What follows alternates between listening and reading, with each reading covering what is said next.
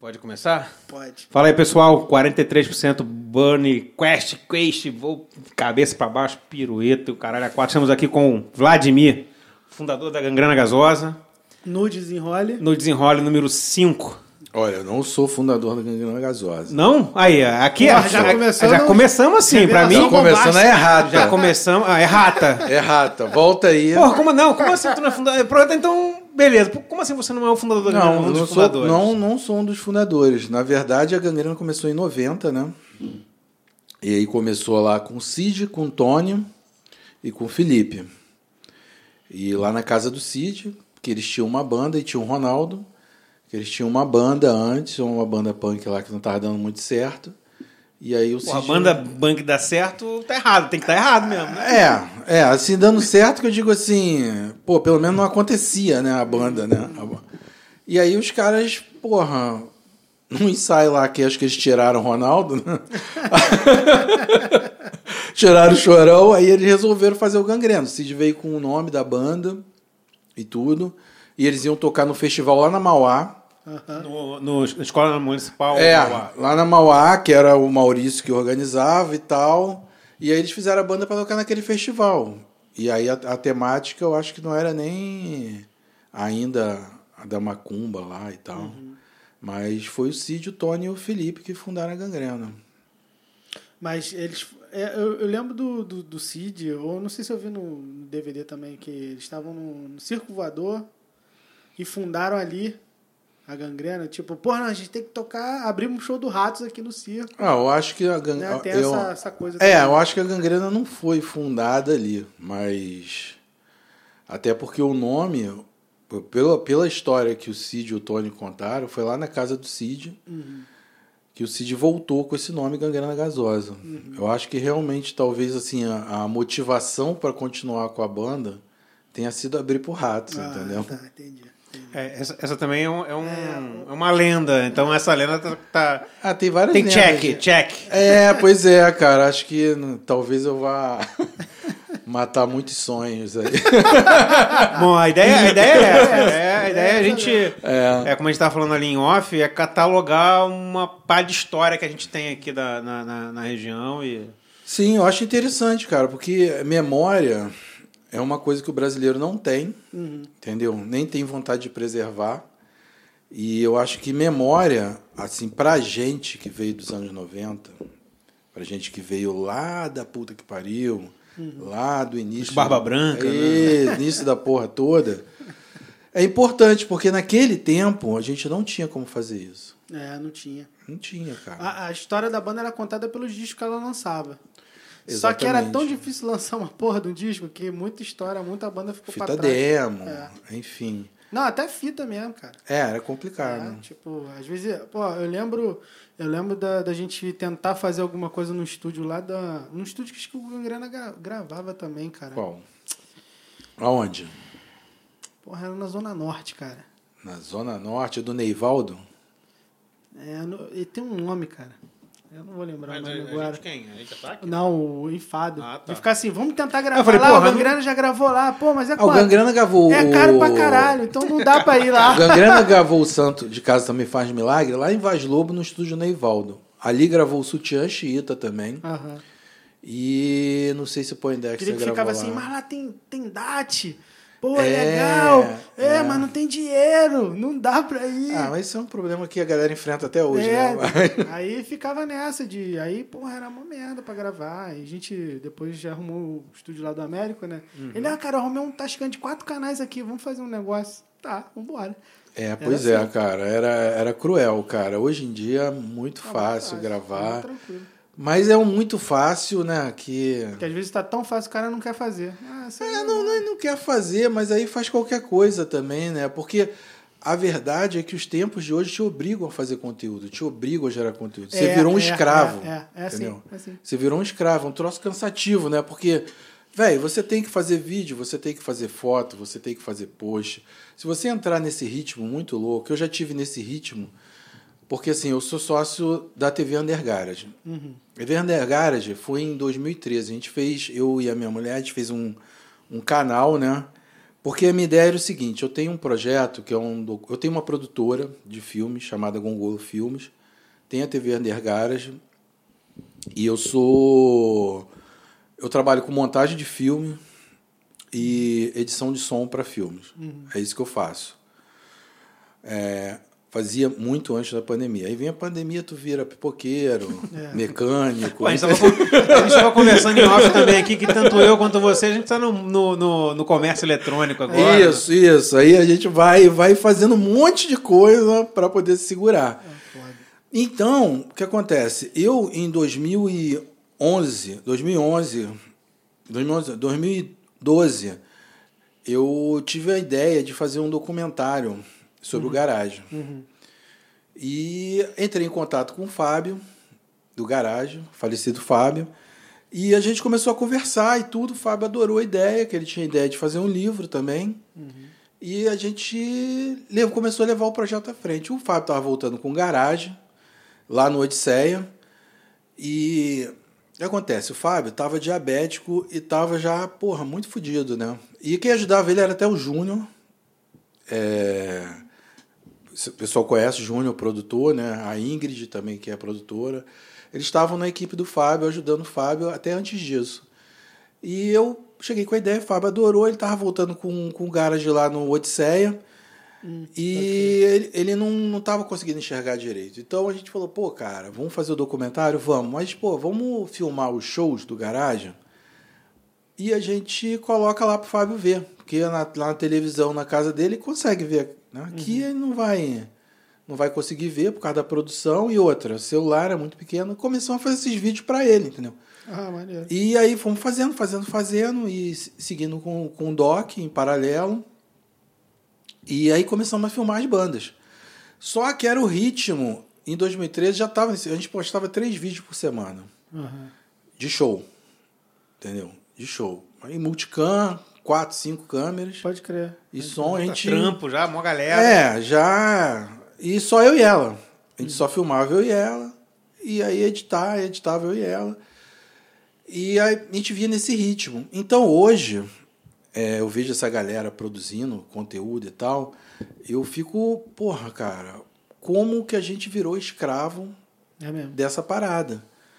É, naquela época eu fiquei, como eu disse assim, fiquei cansado. Bicho. Claro, imagina. Eu fiquei cansado de tanto ter que ficar editando, renderizando, edita, renderiza e, e enfim. E outro dia eu vi uma live do Educar falando sobre isso, que você vira escravo.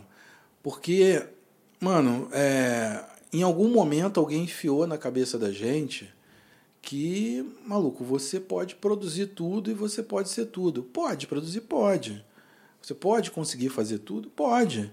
Mas, cara, a que preço às vezes? Só que você pode pegar uma estafa também. É, a que preço às vezes, né, cara? É. Porque tem, assim, hoje em dia falam assim, ah, não tem mais gravadora, a gente tem a super liberdade. Velho, não tem. Não tem a super liberdade. Porque você fica escravo dessa porra. Exatamente. Você acaba ficando escravo, você acaba é, gerando conteúdo que às vezes não é interessante. Uhum. É, e você, aí você fala assim, porra, mas aí tô trabalhando pra caralho e não dá nada. Aí tu, ah, cara, não vou fazer mais não também.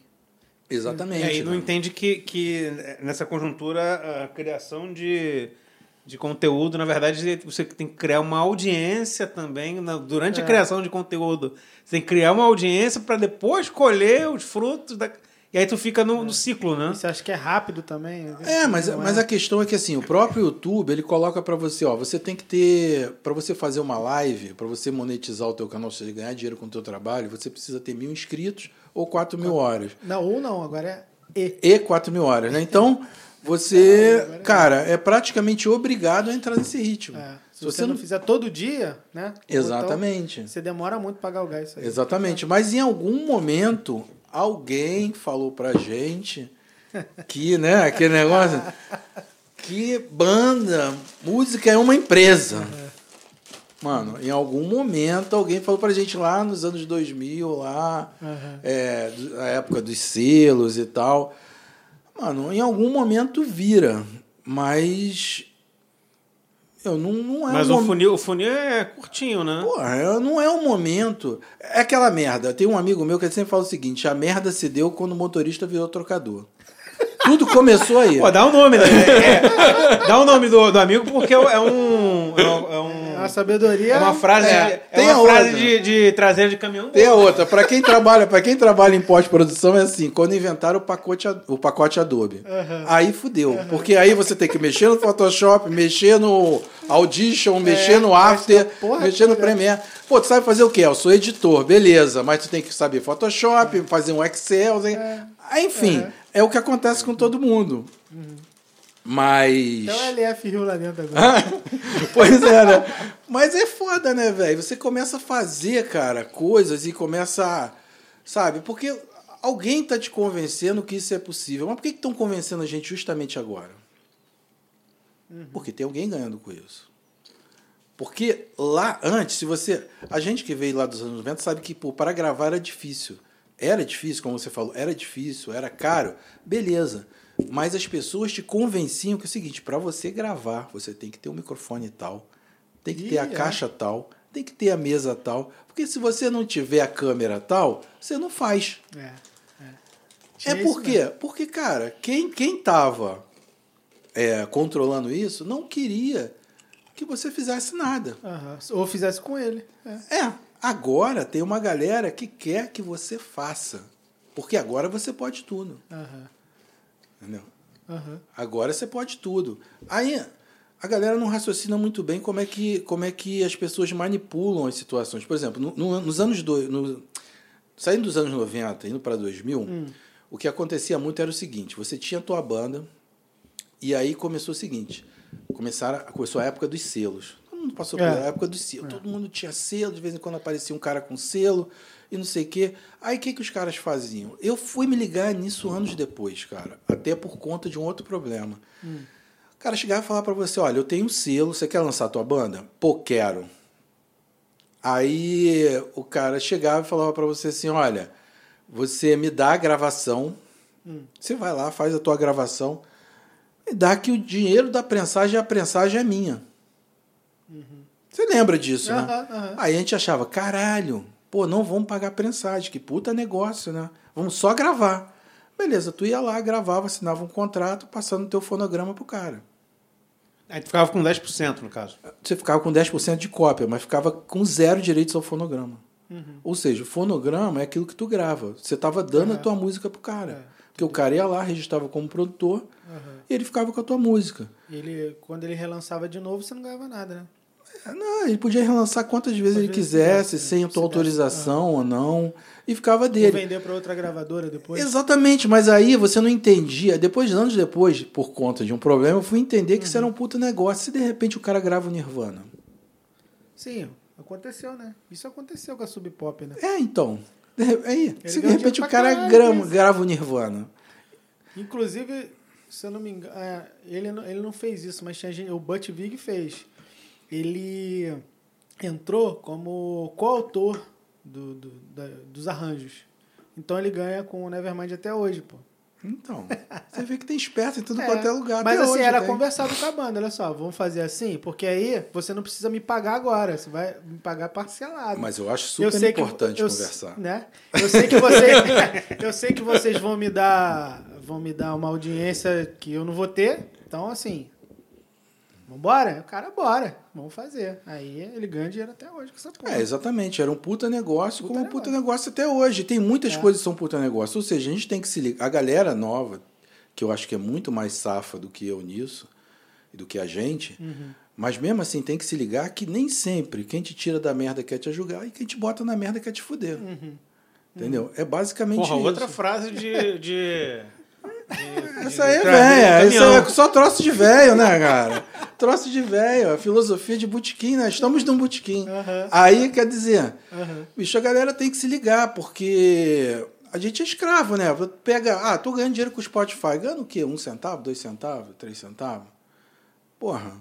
Aí tu vai, pega, compra tuas cordas lá, compra tua palheta, que custa um dinheiro, compra tudo do mais barato, vai, porra, compra guitarra, é, paga ensaio, vai lá, paga tua passagem, vai lá, paga tua cerveja, faz teu show, no final a galera diz, puta, essa banda é profissional, né? Paga tudo, né, cara? Que maravilha. que maravilha. Aí o cara chega, outro dia eu escutei assim, um cara falando: Ah, mas o gangrena não era profissional. Como não? A gente fazia todos esses processos. Depende da perspectiva. Qual é a perspectiva de profissionalismo, né? De profissional. Acho que não tem, não tem. É assim, na verdade, a gente fazia todos os trâmites, a gente pagava os ensaios, fazia uhum. tudo isso daí, ia lá tocar. Só que depois estava no pau, aí acontecia algumas coisas. algumas Mas coisas. não quer dizer que a gente é. não fosse profissional e não quer dizer que aquilo ali não tinha propósito. Uhum. Aquilo ali fazia parte de um pacote. Uhum. Você contrata, contratava o gangrena, acho que agora é muito politicamente correto. Mas você contratava o gangrena e o gangrena trazia coisas com ele. Uhum. E você tinha, tinha variáveis. tinha, mas a gente nunca faltou um show, a gente nunca deixou de fazer um show. Por mais. É, por mais. É, como é dizer? por mais árdua que fosse a caminhada é. até chegar lá, é. mais louca, a gente nunca deixou de fazer um show. Uhum. Mas esse, esse, esse, a forma como as pessoas encaram a atitude profissional como profissionalismo é uhum. um, absurda, sabe? Chega a, ser, chega a ser cruel com quem está fazendo. Tipo assim, puta, ah, você é otário, mas eu gosto de você. Entendi. Uhum. É, é, é uma perspectiva... Tipo assim, tem os caras uhum. que são assim. Ah, o cara faz no amor, beleza. Mas tem, um, tem um, um, conceito de profissionalismo que eu não consigo entender. Porque eu acho que, cara, o profissional é aquele que ganha para fazer aquilo. Uhum. Entendeu? Pô, até a gente estava comentando ali, porque quem ganhou dinheiro no rock ganhou nos anos 90 e 2000, maluco. Quem ganhou dinheiro no rock foi aquilo ali. Uhum. Acabou. Uhum. Não ganha mais. Entendeu? Não vai ganhar mais. Não adianta. Que foram bandas que serviram de modelos para a gente mesmo. Olha, o Raimundos ganha dinheiro, Os Hermanos ganha dinheiro, Charlie Brown ganha dinheiro, Sepultura ganha dinheiro. Uhum. Todo mundo ganha grana. Então, cara, os caras ganham grana porque eles são profissionais. Não era muito bem assim. Os caras ganhavam dinheiro porque eles faziam algo que a gente não fazia. E, Dentre e, muitas coisas. E, na verdade, é ganhava dinheiro porque tinha uma quantidade suficiente de pessoas que queriam consumir a música é, dele naquele é. determinado momento que poderiam que, que poderia fazer com que eles se organizassem, vamos tirar a, a, tirar a palavra é, profissional, profissionalismo para, tipo assim, cara, se organizar como empresa. Aí tava falando até como negócio, né? Sim, sim. É, porque no final, é, no final, quando. Se, se tem muita gente querendo te ver e tá muita gente querendo pagar para poder ter as, as coisas que você oferece você, no final, você vai ter que contratar alguém para organizar suas contas, um produtor, holds, porque é, você, não vai você não vai conseguir fazer sozinho. Mas não é porque você, de repente, decidiu se profissionalizar. Você chega num lugar que, assim, não consigo fazer isso tudo sozinho. É muita coisa para fazer. Sim, mas a gente E aí que... você é obrigado a fazer. Eu concordo, mas... Não é porque... É, tipo, é, você é obrigado. Agora você vire claro. profissional e se vira. Mas, não, não é mas isso. Mas é isso que empurra na nossa cabeça. Mas a é, questão é. toda é que eles chegaram nesse lugar pelo simples motivo que, cara, você juntar quatro, cinco, seis pessoas que conseguem uma química para poder fazer aquilo e ter aquele resultado, cara, é alinhamento dos planetas. Isso, é. É, não, é que na verdade é alinhamento, é, é alinhamento, é alinhamento de expectativa. Exatamente, mas é tipo a música do segundo sol, sacou? Aham. Uhum. É tipo, mano. Mas, cara, teve um. Ó, vai comendo um aí, momento, senão eu vou comer, cara. Quando, quando vocês lançaram hum. os Mels, que começou a aparecer na MTV por causa do, do Rafael Ramos lá, que ele tinha um programa, eu falei assim: agora o Gangrena vai virar. Eu achei, eu achei pra caralho, assim. Eu achei que, pô. E, e, e eu achei que a culpa era somente de vocês. Vocês não viraram porque vocês são muito doidos, cara. É possível. Ah, cara. Porque, cara, o maluco fazia propaganda todo dia daquela porra daquele disco. Era todo dia. Ele falava aqui, ó, lançamento tamborete, gangrena gasosa hum. e botava pra rolar na porra do programa. Era um programa de auditório de molecada que nem, nem gostava de rock. Ah, meu. Chumbava, chumbava. Falei, porra, agora vai, mano. A gente conseguiu muita coisa, cara. Assim, antes do Rafael, porque eu acho que assim, antes do o, Os já foi um disco que ele foi melhor do que o primeiro, na minha opinião, muito melhor. Sim. Entendeu? E ele tinha ali o E aí as que- pessoas, ah, rapidinho, as pessoas estão perguntando assim, pô, mas que ordem cronológica é essa que vocês estão É, fazendo? gente Foda-se. Não tem ordem hoje, não, Não. Continua. a gente já veio, Pô, já veio perguntar antes lá do conversando primeiro. Eu falei, foda-se, é isso aí mesmo. Daqui a pouco a gente vocês volta pra atenção. É. A gente cansa de falar disso e falar de outra coisa. Aí, ó, é um, é um disco que eu acho que é a síntese, até hoje, do que é o, o estilo que a gente se propôs, Saravá Metal, tanto em linguagem como Tipo, consolidou, musicalmente. né? É uma Exatamente. consolidação-. Porque a gente teve uma, uma experiência muito ruim no primeiro, um lance de gravação e tudo. A gente era muito novo.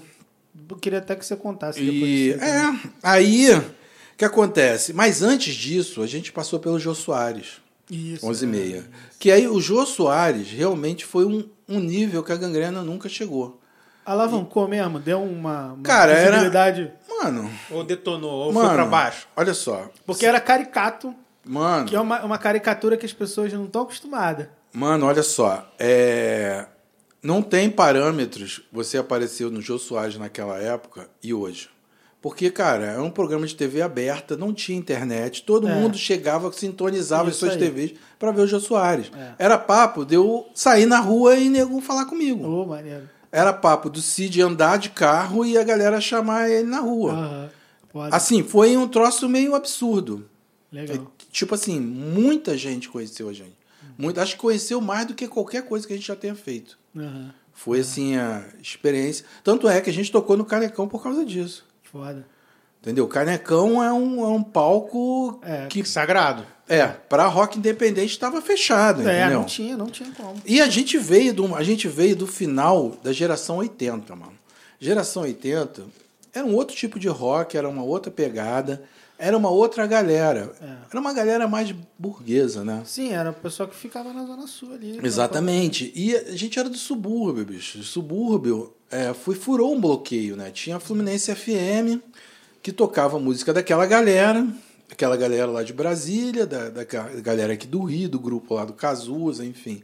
Aquela galera. E de repente estava tocando a gente. Antes de tudo, porra, cara, tocar na Fluminense, uma banda do subúrbio.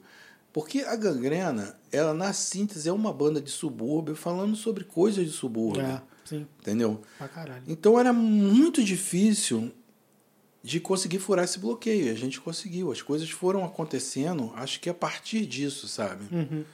E a Gangrena era uma banda diferente pelo seguinte, porque a Gangrena ela é uma banda que você falar, eu acho muito injusto às vezes, eu acho muito raso as pessoas tentarem colocar a Gangrena, conter a Gangrena dentro de baixo, bateria, guitarra, percussão e vozes. Não dá para conter o que é a Gangrena dentro disso daí. Ela é diferente de uma banda independente normal. Por quê? Porque a Gangrena tem um conceito, Uhum. entendeu? Não, na verdade a gente não tem que falar diferente, né? É única. Exatamente. Não, é e, e assim, você tá falando isso aqui e eu tô raciocinando. Você você falou uma parada que nunca foi escrito em, em release do, do Gangrena e que e você falou agora que faz mais sentido que chamar a Gangrena de uma banda com, com- que toca macumba no som.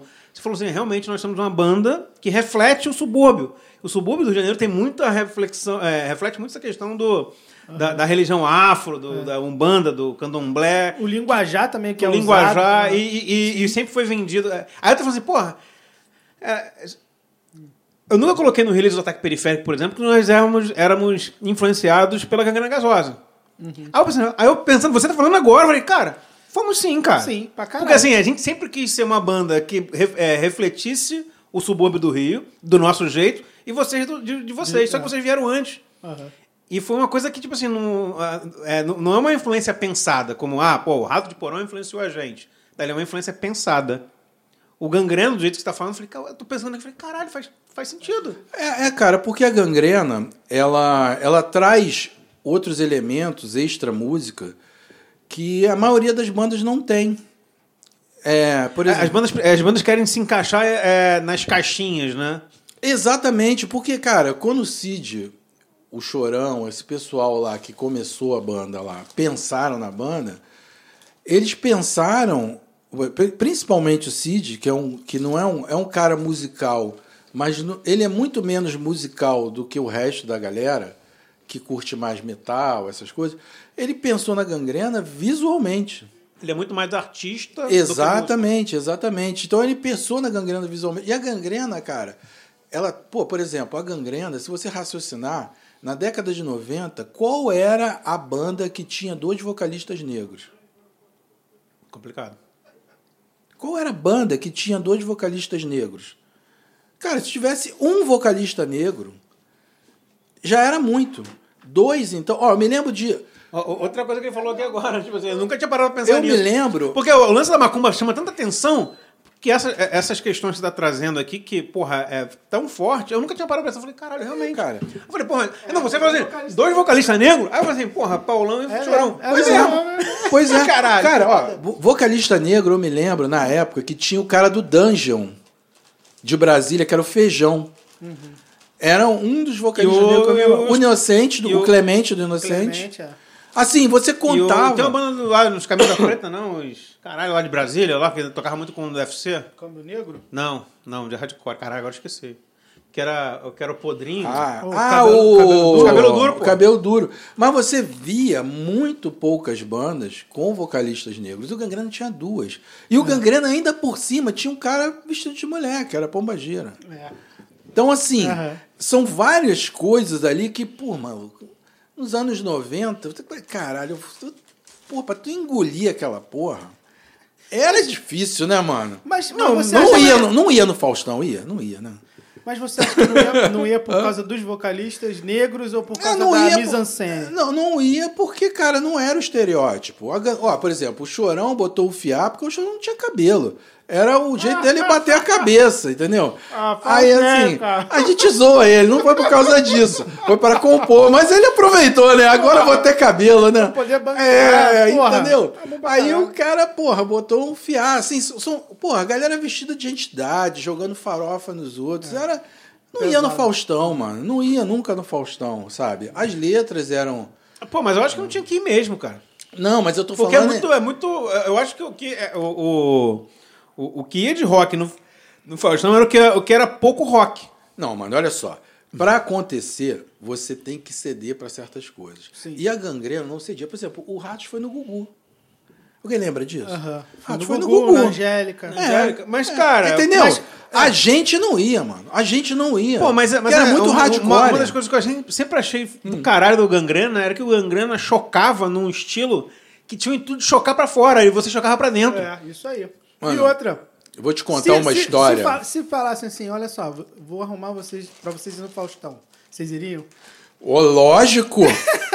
lógico! Mesmo, lógico, maluco. Não tinha nenhuma restrição, tipo, ah, pô, Faustão, pô. Não, Não tinha nunca, nunca teve. Nunca teve restrição nenhuma. Foram, foram no. no, É, no foi do? Jô Soares. A gente nunca teve restrição nenhuma, não tinha isso. A gente queria realmente é, espalhar a maldade. Se acontecesse, Agora- claro. aham. é, a gente queria espalhar a maldade, mas só que, mano, era difícil porque. É, outra, outra visão que a gente tem do Gangrena é que o, Gran- o Gangrena era uma banda de metal. Puta. É, questão artística, até tô falando do Cid. Mas tinha uma veia punk pra caralho. Assim, os caras são punk, os caras são Sex Pistol do, do metal, sacou? É, a, a- gangrena não era muito comum, a verdade é essa. Principalmente nos. Mas eu tô falando de atitude mesmo. Tipo, sabe, É. foda-se, caralho, foda-se. É, cara, eu vi um show de vocês com, com- abrindo por Ratos em Campo Grande. Porra, eu ia falar dessa porra. Que influência. discos. Quer A gente, tocar, tocar as latas? Então, a gente, a gente- o ataque periférico hoje. O ataque periférico hoje, não porque a gente não toca. Tem dois anos que a gente não toca, mas a gente. Isso tá dentro. Tá, tá É, tá no dentro show da da gente, gente. A gente usa a, a, a mesma lógica. Que A gente vocês fala, usaram cara, aquele dia lá. cara, aquilo ali é rock, você vai criar um ódio no público. Exatamente. Que vai reverter E a gente, a gente há dois, três anos atrás tava tocando funk, tipo, funk antes do show. E o nego puto. Puto. Puto não, porque você não sabe o que é essa porra. Aí, tipo, a gente. Cara, a gente é exatamente imitamos, a gente tá imitando o que o Chorão fez no Naquele show dia lá. em Campo É, Grande. é. Não, aquele dia. Leão, é engraçado que assim, o pessoal. Ah, Taca as latas, eu sou da paz, eu sou Não, da paz. não, não. tipo Carlinhos Brau. Ele ficava assim, taca mais, vamos! taca mais! Eu quero mais, eu quero isso aqui, um mar de lata, vamos! Aí pegou, Aí filho, daqui a pouco- porrada, Não, caralho! isso aí foi depois. né? Aí o, o Batera já era o, o Muttley ali, né? Eu acho que Aí era. ele tss, Aí, porra, uma roda e eu tava no meio, no centro da roda. Eu tomei tanta porrada aquele dia que eu falei, caralho, o gangrena é isso? Que eu não tinha visto show de vocês ainda. Falei, puta que pariu, cara, que merda. Saí de lá, foi lá do porra. Aí eu comecei a ver o show, falei, caralho, mano, que maneiro, cara, que foda. Eu já, já escutava o disco, mas não tinha visto o show. E aí depois teve um cara que ficou insistindo, tacando lata. Aí o Chorão falou, meu irmão, você aí, é tu mesmo, é tu mesmo, olha só. Devolve o dinheiro pra esse filho da puta.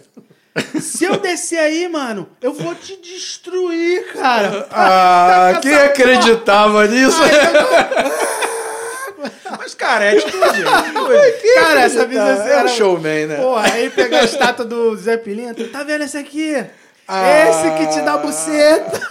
Mano, as estátuas, Cara, cara. esse que te dá xoxota, tá Ah. vendo? Esse cara aqui. Com, com relação às estátuas, a gente fez uma, uma turnê na Europa. Olha só como é que o bagulho é aleatório. Eu me Não, lembrei mas, de pô, cada... mas tá. tá, tá ah, teu, teu sorriso na, na cara É, Pô, cara, foi engraçado, né? Porque eu, eu peguei o seguinte: eu tinha um dinheiro, que aí o meu pai tinha falecido, e me deixou um seguro, aí me deixou uma merreca.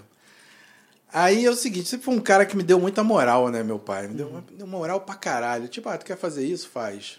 Sabe? Tipo, a vida é curta, faz o que tu quiser e foda-se. Tanto que, vamos dizer assim, não seja uma coisa, entre aspas, errada. Tipo assim, ah, não vai roubar, não vai fazer merda por aí. É, faça. Principalmente se fosse arte, qualquer coisa assim, ele me dava um apoio. Pô, aí beleza, me curou, morreu. Ele tava com câncer.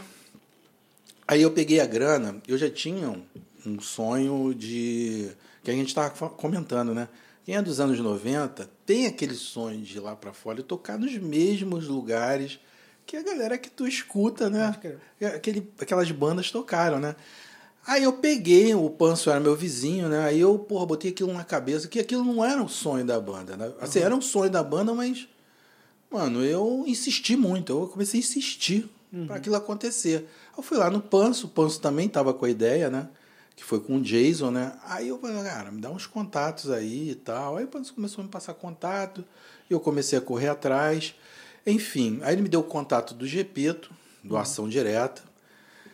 Eu peguei, marquei uns shows aqui pro Ação, trouxe o Ação para cá e conheci- não conhecia o Gepeto, fui conhecer ele através de conversa de telefone e quando ele ficou lá em casa. A gente começou a trocar ideia com a Europa, o Gepeto já tinha ido milhares de vezes, muitas vezes, fazer tour. Cara, ele começou a me dar várias ideias. Eu não esqueço uma coisa que o Gepeto me falou. Falando assim, porra, Gepeto, caralho, fazer uma tour deve ser foda, né, mano? Deve ser mó pica. É, pô, principalmente pra gangrena, né, velho? Como é que a gente vai levar despacho, né, cara? Imagina, 30 dias de turnê eu com. Se eu, se eu- se eu jogo. Se eu jogo 4 quilos, 2 quilos de farinha, 2 quilos de fubá, cara, multiplica isso aí por 30. Quantos quilos eu vou ter que levar pra lá? Quantas velas, né? É inviável, né, cara? É inviável, né? tu vê que a inocência do, do- da pessoa que não tá. É, eu calculando, né? Aí o Gepeto, pô, mano, acho que vai ser foda você levar, enfim. Falou lá, nem, nem, sei, nem sei se você lembra disso, mas tipo, porra, cara, é uma parada que você tem que ir. Aí ele falou, virou e falou pra mim, cara, mas nem fica com medo de porra nenhuma, não, maluco. Faz o seguinte, só vai. Só faz. Aí beleza, fui e fiz. A gente foi, fez a turnê em comum acordo todo mundo que a gente não levaria despacho, nem. A gente já tava com pouco visual. Nem visual, porque não, não faz sentido você andar. Porque, olha só, a gente arrumou uma turnê que era bateria. A, ba- a gente levou a bateria.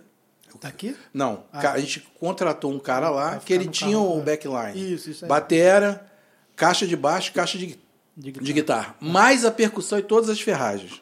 Caralho. Isso numa van com sete pessoas.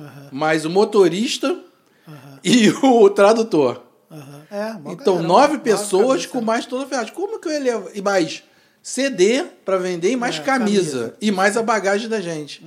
Como que levar despacho? Não, não tinha como nem levar despacho nem visual. Fomos lá, fizemos a turnê. Cara, mas e a gente não tinha como levar imagem também, né?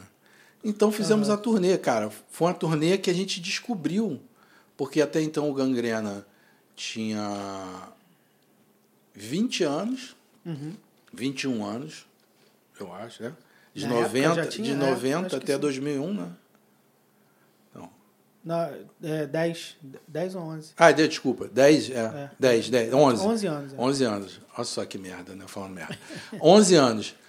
A gente tinha 11 anos, mano. E, assim, pela primeira vez a gente tava sendo, não sendo profissional, mas realmente caindo naquele negócio do profissionalismo. Ou seja, você ganha pra tocar e você Isso. existe. Você existe daquilo que você tá fazendo. Cara, eu sugiro até pra toda banda, toda, toda, todas as pessoas que têm uma banda underground, foda-se, vai pra fora do país.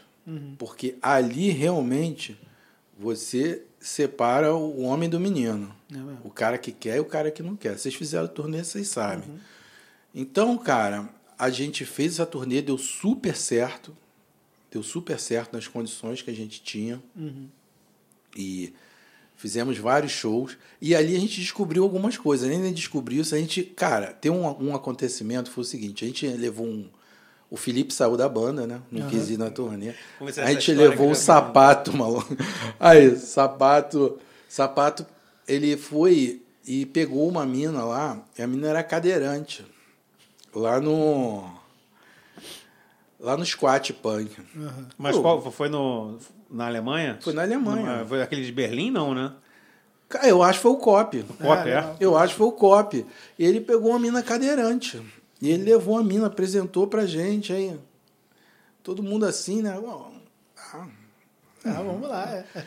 Cara, ele pegou a mina cadeirante lá e tal, enfim. Cara, no final do show, os punks estavam julgando.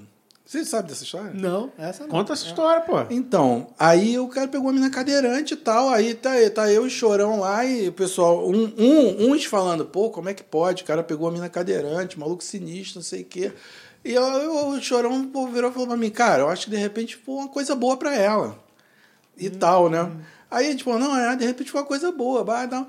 Cara, beleza, fizemos o show. Cara, no final do show, a, a produtora lá veio falar com a gente, olha, cara, é, a gente tem que ver como que a gente vai fazer depois do show, agora. Vai ver como é que a gente vai fazer. Ué, por quê? Ah, cara, o pessoal lá, os punks, estão julgando vocês para ver se vocês podem dormir aqui ou não. Ih, caralho. É, porque- Tinha uma, é. uma- um tribunal. Fizeram um tribunal. Deixa eu só abrir um parênteses aqui. Geralmente, quando você vai tocar na Europa, toca nos squat, você toca nos squat, dorme no, no, squat, come no squat. Exatamente. Os caras estavam julgando a gente, a gente podia ficar ou não, porque o sapato pegou a cadeirante. Caralho. Tipo assim, a gente é sub-underground, irmão. A gente foi rejeitado pelo underground para você ver qual é o nível da gangrena. Aí a gente falou, boa, não, o sapato comprou a entrada dele pra gangrena. Agora É. sim, maluco. Agora sim, maluco. Agora foi, garoto. Pô, então tem, um, tem, é, tem outra história do sapato que você já me contou na- na- nas bebidas que a gente já teve por aí.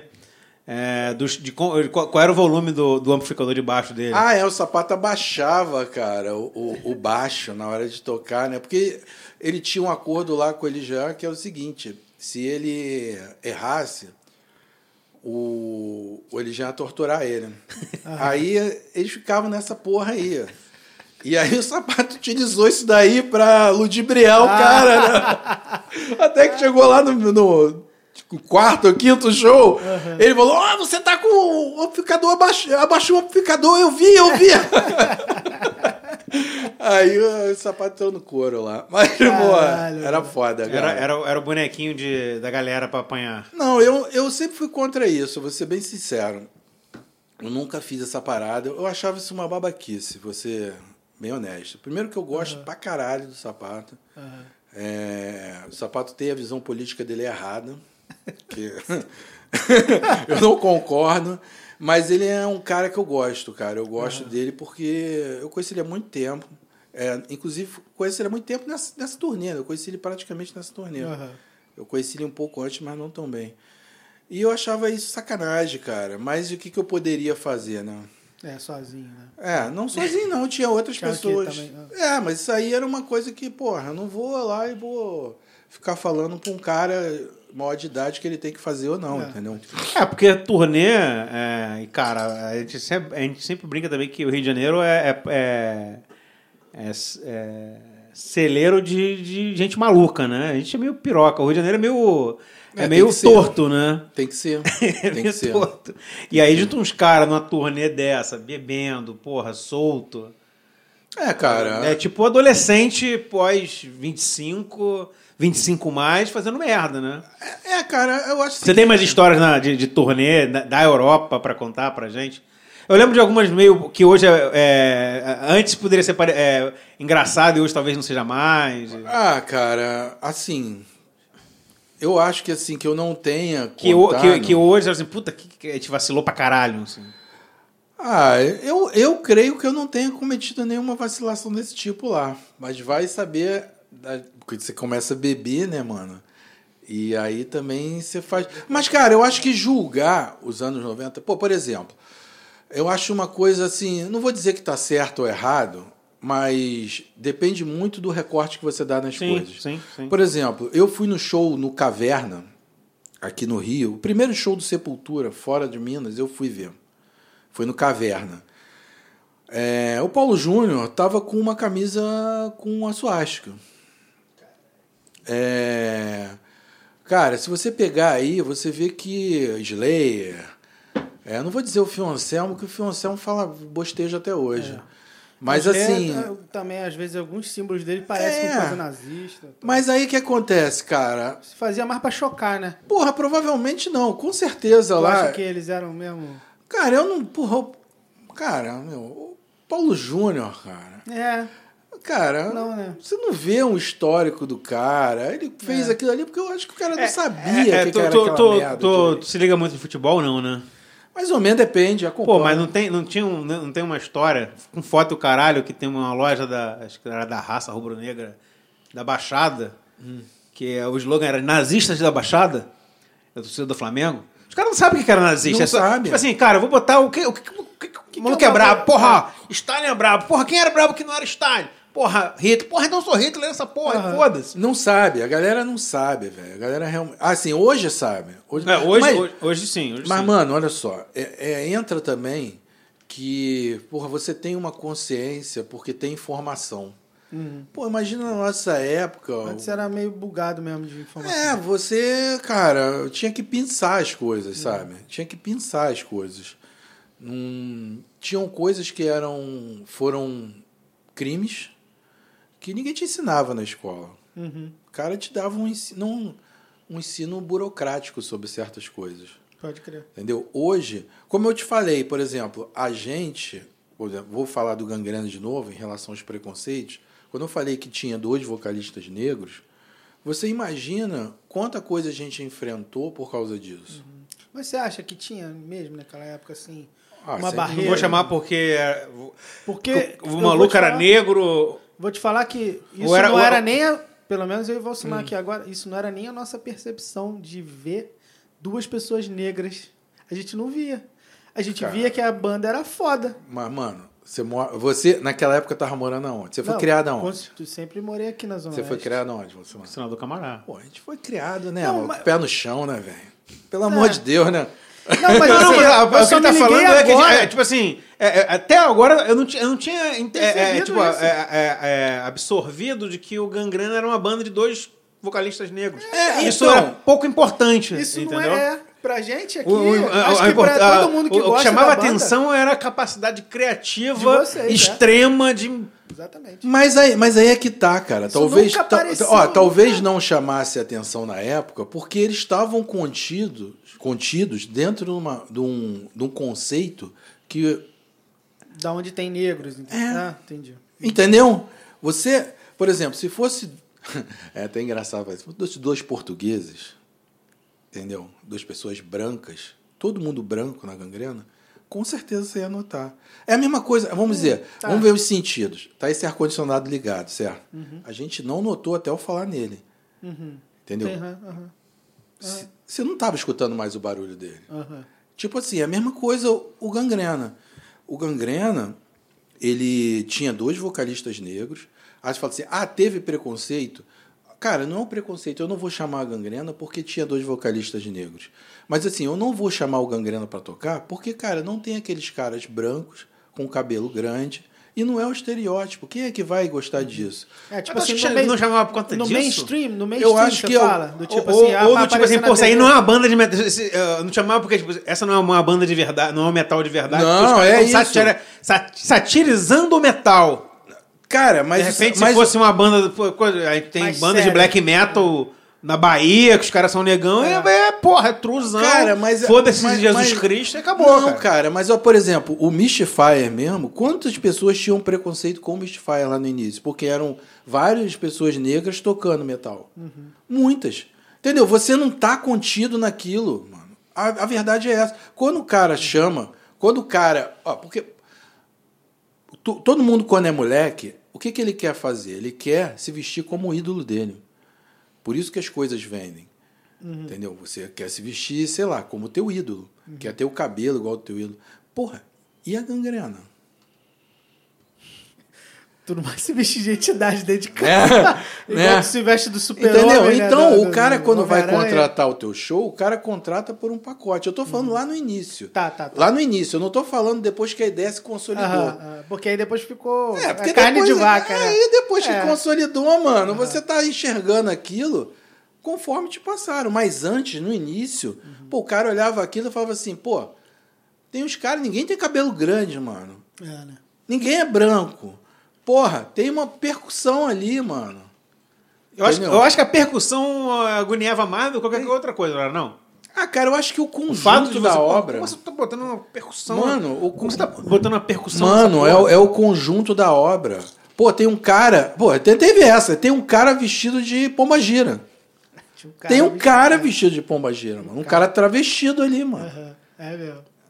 Hoje, hoje. Cara, se, tu- se alguém. Se, se um homem se as nuances. de pombagira hoje, dava merda, não dava, não? Aí, Tu acha que claro não? que não. acha Pô, que hoje tá tranquilo, velho. né? que é, Eu acho que hoje é mais acho que complicado, hoje hein? dá merda. Dá não, dá não, dá não. De falar Acho- assim, pô, por que, que não bota uma mulher então? Ah, eu acho que não, cara. Eu acho que não, não dá essa merda, não. Eu acho que na época era pior, porque o meio do metal sempre foi muito machista. Tá. Entendeu? Então, assim, a galera não compreendia aquilo. Não compreendia Só que hoje, hoje em dia, por mais que você seja inserido dentro do metal, você, é, com o advento da, da, da informação centralizada, internet, o caralho é quatro, uma pessoa que não é do metal vai ver isso e vai te julgar. Você, pô, Isso é apropriação cultural. Ah, sim. Sim, sim, sim. Eles vão falar que é apropriação cultural. Mas, cara, hoje, né? Uhum. Hoje, Hoje, hoje, hoje. Cara, mas aí é que tá, né? Eu, eu acho que meio que foge um pouco disso. Porque não é apropriação cultural, porque na verdade é, um, é uma sátira, de certa forma, aos, aos, ao metal nórdico, né? Então, é isso que eu ia te perguntar também. Essa é, essa é uma lenda ou não é uma lenda? Cara, eu acho que. Eu acho que. Cara, eu, eu acho que como, como acontecem com as bandas que ficam muito grandes e viram empresas, eu acho que algumas coisas foram caminhando para isso. Sabe, eu acho que o surgimento do, do black metal lá em 90, com essas visões nórdicas e tal, negócio de Deus e tal, eu acho que, cara, coincidiu também com isso acontecendo. Sabe? E, e aí acabou sendo uma versão satirizada brasileira dessa história toda, né, cara? Mas foi pensado ou não? Assim, Cara, foi pensado. Ou, ou- em algum forma. momento, tipo assim, já tinha feito e, e houve. E casou, e deu. Não, não. ou- e houve a leitura assim: caralho, mano, a gente tá fazendo um bagulho aqui que é brasileiro essa porra. Mas é. Foi antes ou depois? Não, olha só. A ideia, a, a ideia, pelo menos minha, ah, pelo menos minha e do Chorão, musical, sempre foi fazer um metal brasileiro, metal pra preto, metal pra pobre, sacou? metal pra favelado, metal pra gente como Não, a gente. de pegar, cara, ponto de macumba e musicar metal, isso é muito doido, cara. Isso é muito foda. Exatamente, cara. É- Essa ideia foi continuação, porque o Chorão tinha as letras de macumba. Tinha umas letras que falavam alguma coisa sobre macumba, mas não era nem bem macumba, tinha muito a ver com folclore brasileiro, saci aham. essas coisas. A coisa ficou muito radical quando o Cid condicionou a entrada da do Chorão na banda, porque o Chorão foi tirado, né? Do Gangrena, o Chorão não Mais uma vez, nisso. não? Não, o Chorão já saiu várias vezes. Aliás, Que era daquela outra banda lá, né? Hum? Ele era do- da outra banda com o Cid, não era? Isso, ele era da outra banda. E aí saiu. E aí ele. Aí não, aí ele continuou na outra banda e o Cid resolveu fazer outra. Ah. Que ele não gostava daquele punk lá, queria fazer um negócio melhor. E aí ele falou, ó, cara, o chorão não tava, quem tava era o Tony. E aí o Cid falou, ó, cara, mas se você pegar as letras de Macumba, tu pode entrar na banda. E aí, então ele. Aí ele botou. E aí o, o Cid ficou com aquela ideia na cabeça que teria que compor o visual. Entendeu? Essa, é- esse foi o caminho que ele encontrou, eu acho, para colocar coisas que ele tinha na cabeça visuais dentro do show. Porque, cara, Gangrena é um espetáculo audiovisual. Sim, pra caralho. Entendeu? Então, assim, eu acho, eu acho meio injusto, talvez as pessoas falarem, é, é, pessoas, inclusive, gente que teve na banda, de conter a ideia toda como uma banda comum musical. E não é, nunca foi, Sim. cara. Ela enfrenta, enfrentava problemas, dificuldades que outras bandas não tinham, e também tinha, vamos dizer assim, facilidades que outras bandas não tinham, né? Principalmente na época, cara. É, é, sei lá, velho, eu, eu. Eu acho. Como. você- todo esse papo aqui começou por causa do Roots, né? A verdade é essa. Sim. Deixa, deixa eu. é, é, esse, esse episódio, é, a gente vai testar e fazer algumas perguntas da, da galera que já está acompanhando o, o podcast já de algumas edições. E eu, eu acabei avisando que a gente estava com você aqui gravando e que quem pudesse mandar pergunta Ai, mandou. E, e o Caio, o Caio é lá de Barra Mansa, é, guitarrista do, de uma banda chamada Antecedentes Isso, isso. antiga, né? Não existe mais. Mas ele, ele é um dos, dos fãs do, do- da gangrena. É da nossa. da- Nossa. Não da sua geração, mas assim, a minha geração e Sim, do Rafael sim, é sim. uma abaixo ali e é da. E aí ele fez, ele falou: ah, quero fazer inclusive duas perguntas, uma técnica e, e uma mais. é, menos técnica. Uma técnica é sobre a gravação dos discos. É, quais as guitarras que vocês usaram antes e depois, se teve alguma melhora né? E a outra é no campo do folclore, que envolve a banda. Se é verdade que rolou a famosa ligação do Chorão pro Dado Vila- Vila Lobos na, no dia da morte do Renato Rosso. E aí disse ele queria montar um Legião Umbanda. Se, é- se isso é lenda ou se. é- aí você escolhe. Uma técnica sobre é, instrumentos, Que- que- amplis na gravação do primeiro disco. Ah, então. Você já falou meio aqui que, não, que, que teve problemas no primeiro disco por serem jovens. Não, olha só, cara. O primeiro disco foi o seguinte: o primeiro disco, o Come lá, a gente gravava nos intervalos do horário do estúdio lá. Era o o Mega, era um estúdio grande. Eu me lembro de que era de alguém importante, eu não me lembro agora. Aí o Dado conseguiu essa parada lá e. Era sobra de hora É, outros, sobra né? de hora. Quando. O cara encheu o saco de gravar, mas tem hora. É, ainda. tinha um. Os sertanejos gravavam lá naquela época, inclusive. Uhum. Umas pessoas lá grandes gravavam, aí sobrava hora e de repente o cara te ligava: Ó, tem hora aí, vem pra cá correndo. Aí saía que nem o louco, ia lá e gravava. Esse disco foi o seguinte: esse disco eu tenho noção do que eu gravei, Uhum. porque tem coisas que você sabe que não podem dar errado. É. Entendeu? Sim. Então, assim, esse disco foi gravado com a guitarra do Felipe Seabra, da Plebe, Olha, com a, uma Gibson que ele tinha, ele emprestou. O Dado emprestou um Sansamp, entendeu? E tinha um Marshall lá. Falou, é isso. É. Dá pra tirar um som bom. Em fita. Analógico, tudo analógico. Aham. Bom, por pior que eu seja, não tinha como dar errado. É, é. Entendeu? Dá pra virar. É, enfim. Aí foi esse. Esse foi o set lá do, do primeiro disco. E volta e mente gravava umas coisas em linha, porque não tinha amp. Por exemplo, Protesto Concreto foi gravado em linha, não tinha amp. É, foi bem ruim. E foi a única coisa assim, eu acho pior. Aí o cara na Mix falou que a gente tinha que vender as letras, tirou a guitarra e foda-se. Caralho. E é esse é o resultado Ah. do primeiro disco. O segundo, eu gravei com uma Jackson que eu tinha, uma Flying V. O pedal foi um preamp da mesa Bug, um preampzinho aquele É prata, o V-Twin? eu vi Twin. Aquilo não é muito bom. Aí eu Ah. usei umas coisas, eu usei uma, mas era o que tinha. Por isso que é aquele som gravão pra caralho, né? É, foi, eu usei o que tinha, que era isso que tinha lá, e tinha um. E tinha umas coisas do Zoom 1010 uns efeitos que eu usava, tipo delay, enfim. E o amp, eu não me lembro qual o amp, deve ter sido um Marshallzinho de 2 de 12. Aham. Uma porra dessa aí. O terceiro, que é o Deus é 10, foi. ne- Nessa época eu- eu tava com uma. Você já tinha estúdio lá, né? Tinha. Eu tava com uma Gibson SG um pouco antes, eu vendi. Aí eu pedi a Gibson SG do Panso. Aham. Aí foi gravado com a SG do Panso. Foi em linha. Não, foi em linha, não. Foi no Marshall. Foi no Marshall 4 de 12, lá não me lembro qual que era, se era 800, 900, eu não me lembro. Aham.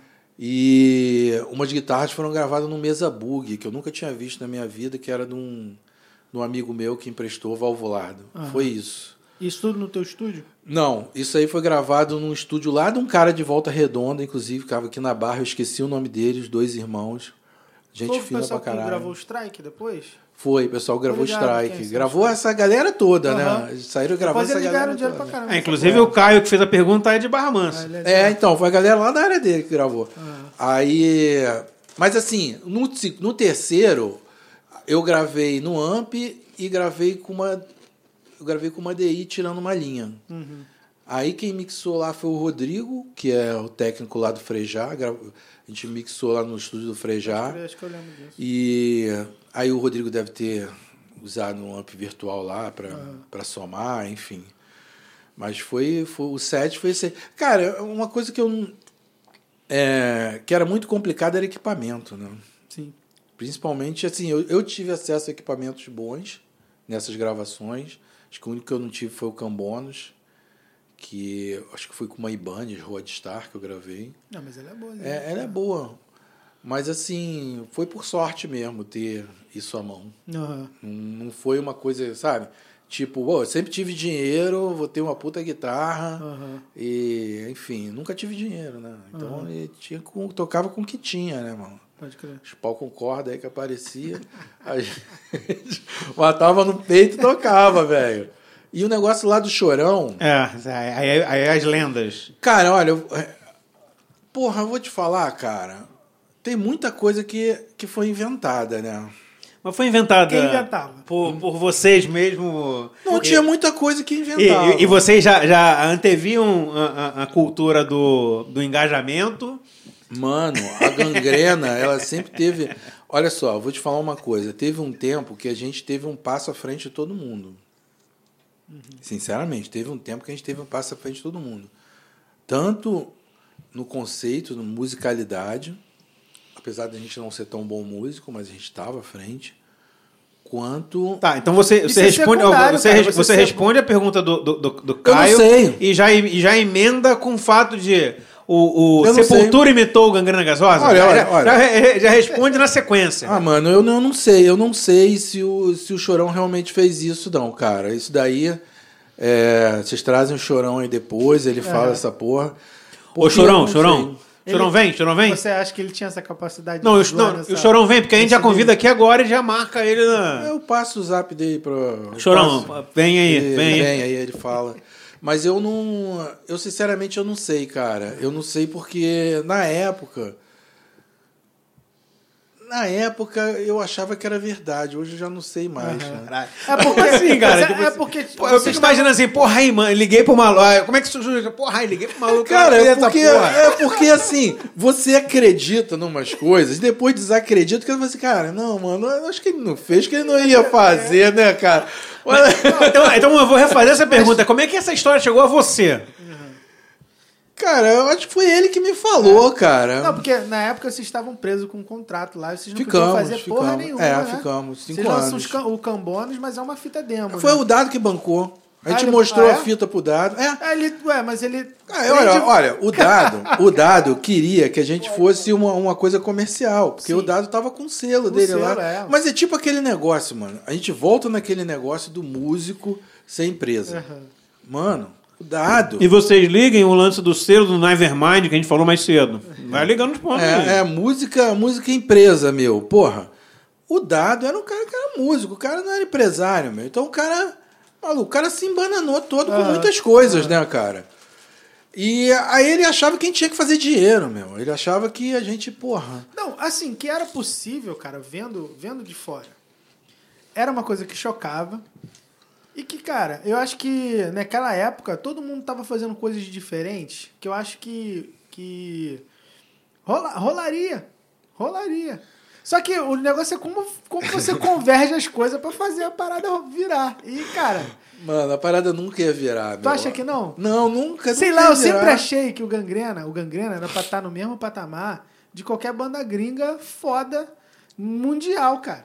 Pois é, mas a parada Era pra você estar a percepção fazendo assim, turnê porra, na você- Austrália, aí Pô, fala assim, ó, agora um- vamos fazer turnê no Japão. Era pra estar assim, cara.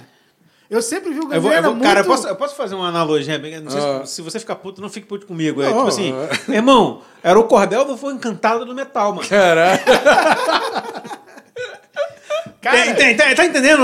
Eu acho que agora eu consegui sintetizar o que o Rafael o tá falando. do assim. teatro... Falei, essa porra, É, mano. cara, porque... Aí, tipo assim, se tivesse um, um- um cara que, porra, eu vou virar empresário, vou investir uma Ah. grana. Ó, Vladimir, só toca Sim. a tua guitarra. Ô, ô Ciro, Ah, tu tá, que é o tá. piroca aqui, ó. É maconha? Toma maconha pra caralho, viaja nessa porra aí. Sim, é. Ó, tu ó, tá fazendo- vacilando? Ó, não vacila não. Se- Aham. Ah, cara, um... É ajustar todo mundo. Porra, esse aqui é o pacote. Agora vamos. Vamos lá. Não, mano, uma vez eu tava conversando com um cara. É, eu não sei se foi realmente ele, que a gente vai beber, não vai esquecendo. Porra, aí, aí, o cordel Foi Encantado do Metal. É, É, corte, hein? É corte, é corte. Mas eu tava conversando com a pessoa, eu não vou falar o nome dela aqui porque eu não tenho certeza se foi ela. Aham. Mas aí o cara virou e falou assim: Ah, cara, vocês não tem nenhum arrependimento, pô, o Planet Ramp deu certo na mesma época, cara, e vocês não deram certo, cara. Porra, tu não se arrepende, não, e tal. Falei, mano, tem muito mais maconheiro no mundo que macumbeiro, você pode ter certeza. Entendeu? Isso já começa por aí. Tem muito mais maconheiro. Mas, velho, não tem como. O Brasil sofre desse mal. O Brasil, ele não dá moral pro que ele tem aqui. Não É, sempre sabe, foi sabe assim. por que também me veio à cabeça isso? Hum. Na, na época.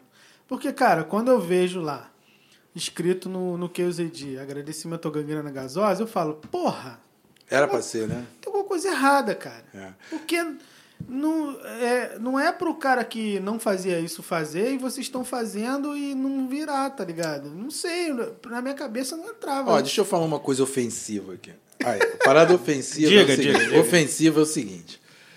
Mano, as pessoas falam sobre o Roots, falam assim, ah, o, o- o Sepultura... é, Falavam na época, né? Hoje em dia passou batido, ninguém nem lembra, né? É. Mas, assim, foda-se. Mas a parada começou antes, exatamente onde você falou. Os caras foram muito específicos. Gangrena Gasosa, Troops of Lodum. Essa música, ela realmente despertou nos caras aquilo que eles achavam assim, não, cara, isso daí tá à frente. Sim. Isso daí tá à frente. Por isso que eu te falei, cara, houve um tempo em que a gangrena realmente estava à frente. Realmente, realmente. Então o que, que aconteceu? A gente foi para o Aeroanta fazer um show e foi um show com Pinaps e o caralho, mano. Porra, uma outra banda de hardcore que é bacana, que acho que até o 90 Under lançou um compacto. Foi o primeiro compacto dele. Que era a banda do Boca, não? Não, não, não era, é uma banda lá de Curitiba. Porra, caralho. É uma banda da época, que eu esqueci o nome agora, desculpe, mas é uma banda bacana. Sou velho. E aí a gente ficou na casa do Gordo. A gente foi fazer o show lá, no Aeroanta. E isso foi em 95. O KZD saiu em 96, né? Não, Foi. o QZD sai em 93. 93? É. Então, então foi em 93. Aham. Foi em 93 essa É, parada. e Pinaps... É, foi em 93. Foi no Aeroanta, Pinaps. No- o, o Igor não produzia essa banda? Não, não me Nessa lembro. época? Eu não sei, não me Porque lembro. eu acho que ele também... Se, Então, ele apareceu no show. então, ele, ele andava com a galera. É, ele apareceu no show. Foi em 93, eu acho. Foi isso mesmo, foi em 93. Ele apareceu no show e foi lá no camarim conversar com a gente. Foda. Aí ele levou um monte de camisa. A gente até brigou por causa das camisas, ficou É, é, puxando. claro. Aí eu falei, o Cid, o Cid querendo ficar com a camisa do Sepultura. O Cid nunca gostou de Sepultura, mano. Porra, Cid, o Cid querendo ficar com a camisa do Sepultura. Aí a gente pegou, ele autografou lá, a gente conversou e tal. Enquanto a gente não discutia por causa das coisas que ele trouxe, né? Ó, tava se, se, não, se não fez corte, vai fazer corte, ó, o Kaká. É, marca o Igor nessa porra aí. Ah, é, porque ele cara do Chaninho Discos? Lá, que é uma... Ah, então. Aí o Igor foi lá e tal. E aí o que acontece? A, a gente conversou, isso acho que foi antes do Case ID. Aham. E aí o que acontece, cara? As pessoas podem falar o que elas quiserem sobre a banda, musicalmente. É, tem um pensamento raso sobre conter a banda só na parte musical. Mas o fato é que, cara, a gente influenciou sim o Sepultura. Entendeu? Não tem como negar. Não tem como... Não tem como negar. É escroto. É escroto. Aí, maluco, é uma a gente influenciou e é escroto. É escroto porque tem a gente muito mais competente, muito mais metalheira, que queria influenciar os caras, mas não conseguiu, entendeu? Aham. Isso é muito bom, cara. É, do caralho. Não, Isso é cara, muito porque- bom. Por isso que eu falo pra você, cara, que eu, que eu vi um potencial de ser. De, cara, de você estar dividindo o palco com os Slipknot, tá ligado? Ah, e, mano. e, se- e ser mais, e ser mais escroto que os caras, tá Ah, ligado? Do tipo aí. assim, ah, porra, dá tapa na cara do, do, do, do Core, tá ligado? Ah, mano, mas, mas, mas aí, ó, e outra Por isso coisa que eu também. fico, caralho, os caras acabaram usando o que vocês tinham é, de diferente pra dar o salto. Sim, e, e Porque assim. era o que eles estavam olha precisando. só. Eles, cara, se o Sepultura não separa, ia ser junto com o Metallica a banda que fecha estádio e faz só show. não, com Sepultura era top naquele momento. Não, era, não, o- mas, era top. mas eles ainda não tinham dado o salto do Olha Metallica, o top, que, era, né? que era o que eles iam fazer. Só que Sim, separou. claro. Mas olha só, cara. E, é- e com o bagulho que vocês estavam fazendo. Sim, isso, mas- Por isso que minha cabeça buga Cara, pra caralho, cara. Pois é, velho, pois é, mas aí o que acontece? e além disso, ó, não foi só o Sepultura, não. O Ratos de Porão gravou uma música chamada Vídeo Macumba. Sim, sim.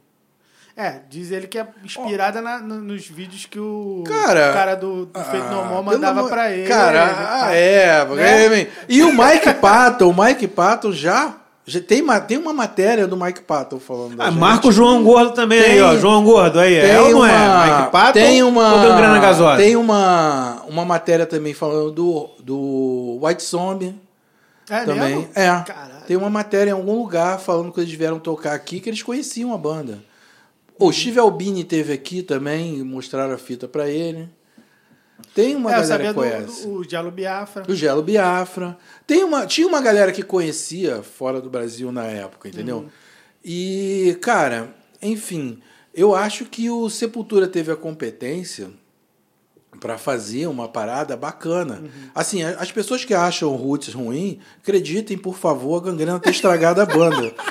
Eu acho Tu gosta, mais, tu, tu acha mais legal, tu acha mais legal o fato do, do Gangrena ter estragado o Sepultura do que o Sepultura ter copiado o Ah, Gangrena? cara, eu sei lá, mano. Eu, eu acho o seguinte, eu acho que. Ah, meu, eu- vou te falar em relação ao Sepultura, é minha opinião, mas.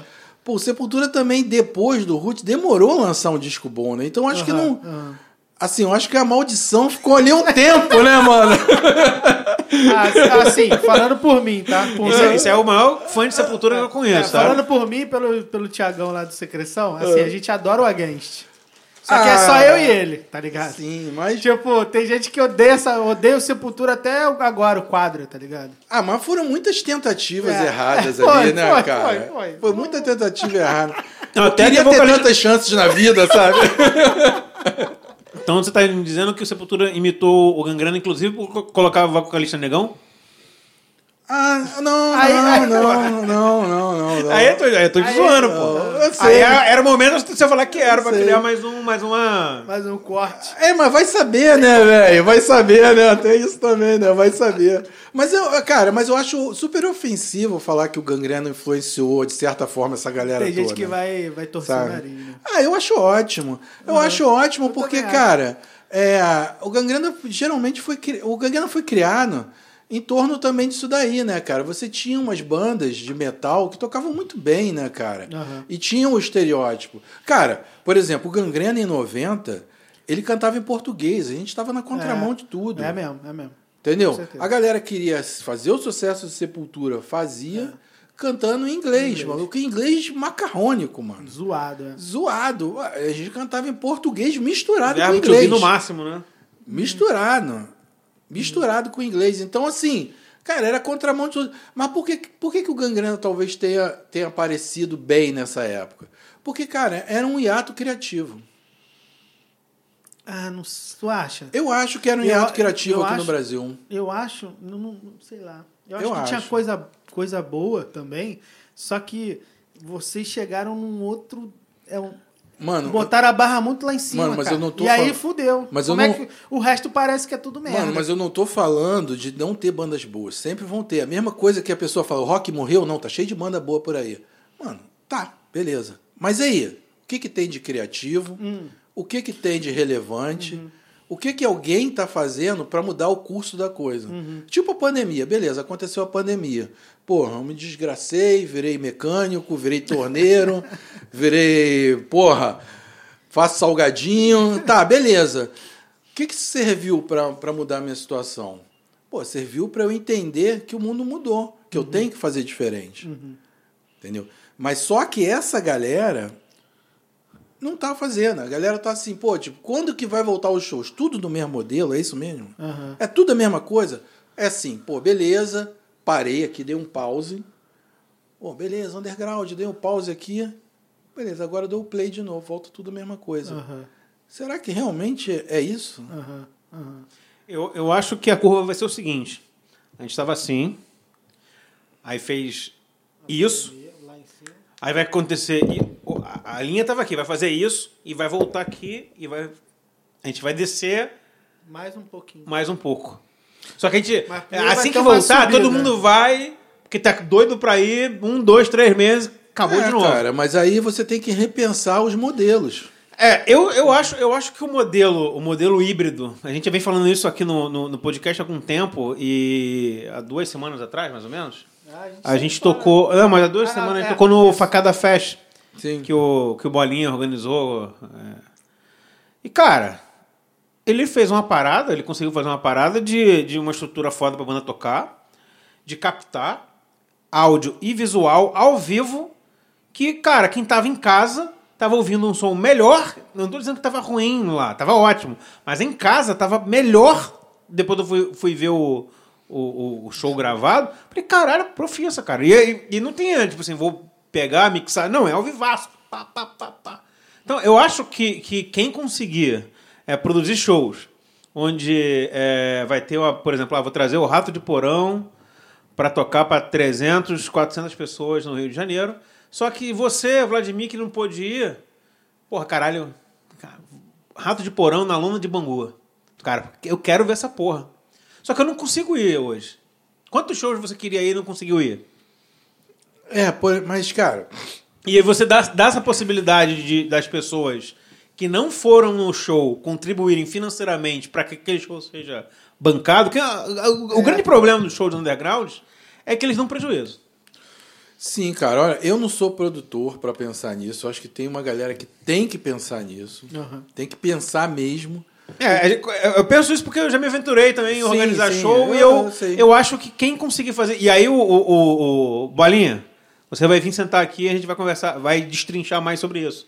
Mas, cara, é, esse modelo híbrido de você conseguir é, entregar um equipamento bacana de show para as bandas executarem.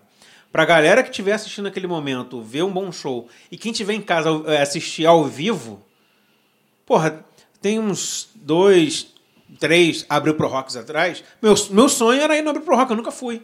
Eu queria pegar, meu, me organizar um ano, comprar passagem para Recife para ir no Abril Pro Rock. Qual banda vai tocar? Não foda-se, eu quero ir no Abril Pro Rock. Eu tenho inveja de que, no bom sentido, de que se por eu fui no Abril Pro Rock, no Abril Pro Rock. Ah, essa, essa semana passada eu tava assistindo ao vivo o Obscene. É, o Obscene tava. É, Eu tô no Facebook, puf, a Obscene ao vivo, cliquei, Tá no a banda Facebook, tocando. né? O Facebook. Eu ia, caralho, eu fiquei, eu É, fiquei aí, cara, perdi. Olha só, eu acho que tem que se ter muito cuidado com isso, porque a experiência do ao vivo ela é única. Não, sim. E não tem como. Mas, Mas, a aí, ideia aí é- o Vladimir, o que eu falo é é o o cara seguinte, no Acre, que, que não vai vir no Rio de Janeiro. Ou, ou eu Ele tô no Rio, e tô assistindo, pagar. Não, tô sei. assistindo, por exemplo, é, uma banda do Brasil que vai tocar no, no Obscene, que é um festival que eu gostaria de tocar, por exemplo. Ou eu vou tocar no, no Obscene daqui a dois anos. E todo mundo que gosta da minha banda aqui no Brasil vai ter possibilidade de assistir na íntegra. Ah, sim, sim. Assim, quem quiser ver o show do Gangrena que tocou no COP em 2003, não vai ver, cara. Se, se você não se der o trabalho de pegar a fitinha que você fez, se Eu é que você sei, gravou. cara, mas, mas a questão não é essa. A questão é, é, é como. Vamos lá, vamos partir para minha área, que é o que eu trabalho, cinema. Mano, é, depois que você começou a botar filmes na sua casa, começou a botar aquela televisão de 80 polegadas, cara, ninguém quer mais uma sala de cinema. O que eu estou falando é o seguinte: é bacana você assistir uma coisa que você não tem a possibilidade de ver na hora lá, é ótimo. Mas que isso não vire uma praxe, sabe? Porque é o que pode acontecer. Pode acontecer de repente de maluco. Ninguém sair da sua cadeira. Mas eu tô falando isso, sabe por quê? É, no final do, do Facada Fest lá, o, não sei se você já, já foi lá no, no espaço do, do Bolinha. Eu já fui. fui É legal pra vez. caralho, tem um campo de futebol, enfim. É. A estrutura montada, a gente tava na churrasqueira assim, pro palco. Eu falei, Bolinha. Ele, porra, Val, cabe uns showzinhos aqui, não cabe não? Eu falei, cara, cabe o roda de porão aqui. Ele, tu tá maluco, cara? Isso aqui cabe 300, 350 pessoas. Eu falei, pois é. Sold out, bota ao vivo, a galera paga pra ver o show fora, cara. É, sim, E a cara. galera paga. E aí eu dei um exemplo pra ele, por exemplo, no futebol, com porrada de gente no É. YouTube fazendo entrevista. A gente não, porque, porra, tem, sei lá, 50, 100 visualizações. Mas nem com vagabundo com, com 300, 400 mil visualizações. Se você consegue. Aí, aí é a questão do, do- de você conseguir se enquadrar dentro da- do cenário de 2021. É, cara, entendeu? eu não sei como é que os caras vão fazer isso, mas, pô, sinceramente, é uma coisa que funciona com ratos, talvez funcione com, com as garotas do Nervosa, talvez funcione com. Mas e, a outra, e as bandas? A grande maioria. Não estou falando do Silvio Santos, estou falando da grande maioria dos Mas, apresentadores. cara, aí. sabe? aí dá- olha, olha, olha É em volta, olha em volta né? essa entrevista aqui. Qual é a tecnologia que a gente tá usando? Olha ali. Sim, cara, mas assim. Dois eu tô- celulares, cara. É, sim, mas o que eu tô te falando é que corre um grande risco das pessoas não levantarem mais o rabo. Mas.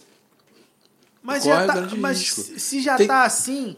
Ah, mas, cara, mas aí. E aí, assim, às vezes você não tem essa opção do ao vivo e o show é banda pra banda. Quantas vezes a gente Não, já não, tocou? não, não tô- eu né? não tô- eu já, não tô- já, já. Eu não tô falando contra, velho. O que eu tô dizendo é que corre. Você, você tá, você tá com risco. medo. É, É, eu, é eu particularmente risco. vejo, assim. Eu, eu- eu sempre tive muito debate na questão de, de com torcedores de futebol. Eu, eu perguntei sobre. Hum. Que aí eu ia trazer algumas informações. Mas, por exemplo, tem uma grande parcela de torcedores de verdade que dizem que, porra, celular tinha que ser proibido no, no Maracanã. Eu falo, não, cara, aqui tinha que ter banda Não, não. larga ao ponto de todo mundo tá filmando e dizendo assim, cara, eu tô aqui. Porque quando eu faço isso, uma porrada de flamenguistas falei, caralho, o Valsumar tá lá, eu queria estar vivendo aquilo que o Valsumar tá vivendo, ou que o fulano tá vivendo. Então isso faz com que muitas pessoas, cara, eu, eu, eu comprei ingresso pro outro jogo porque eu vi, porra, eu queria estar lá, por Brother, exemplo. Mas olha só, Valcimar, aí você tá falando de uma doença.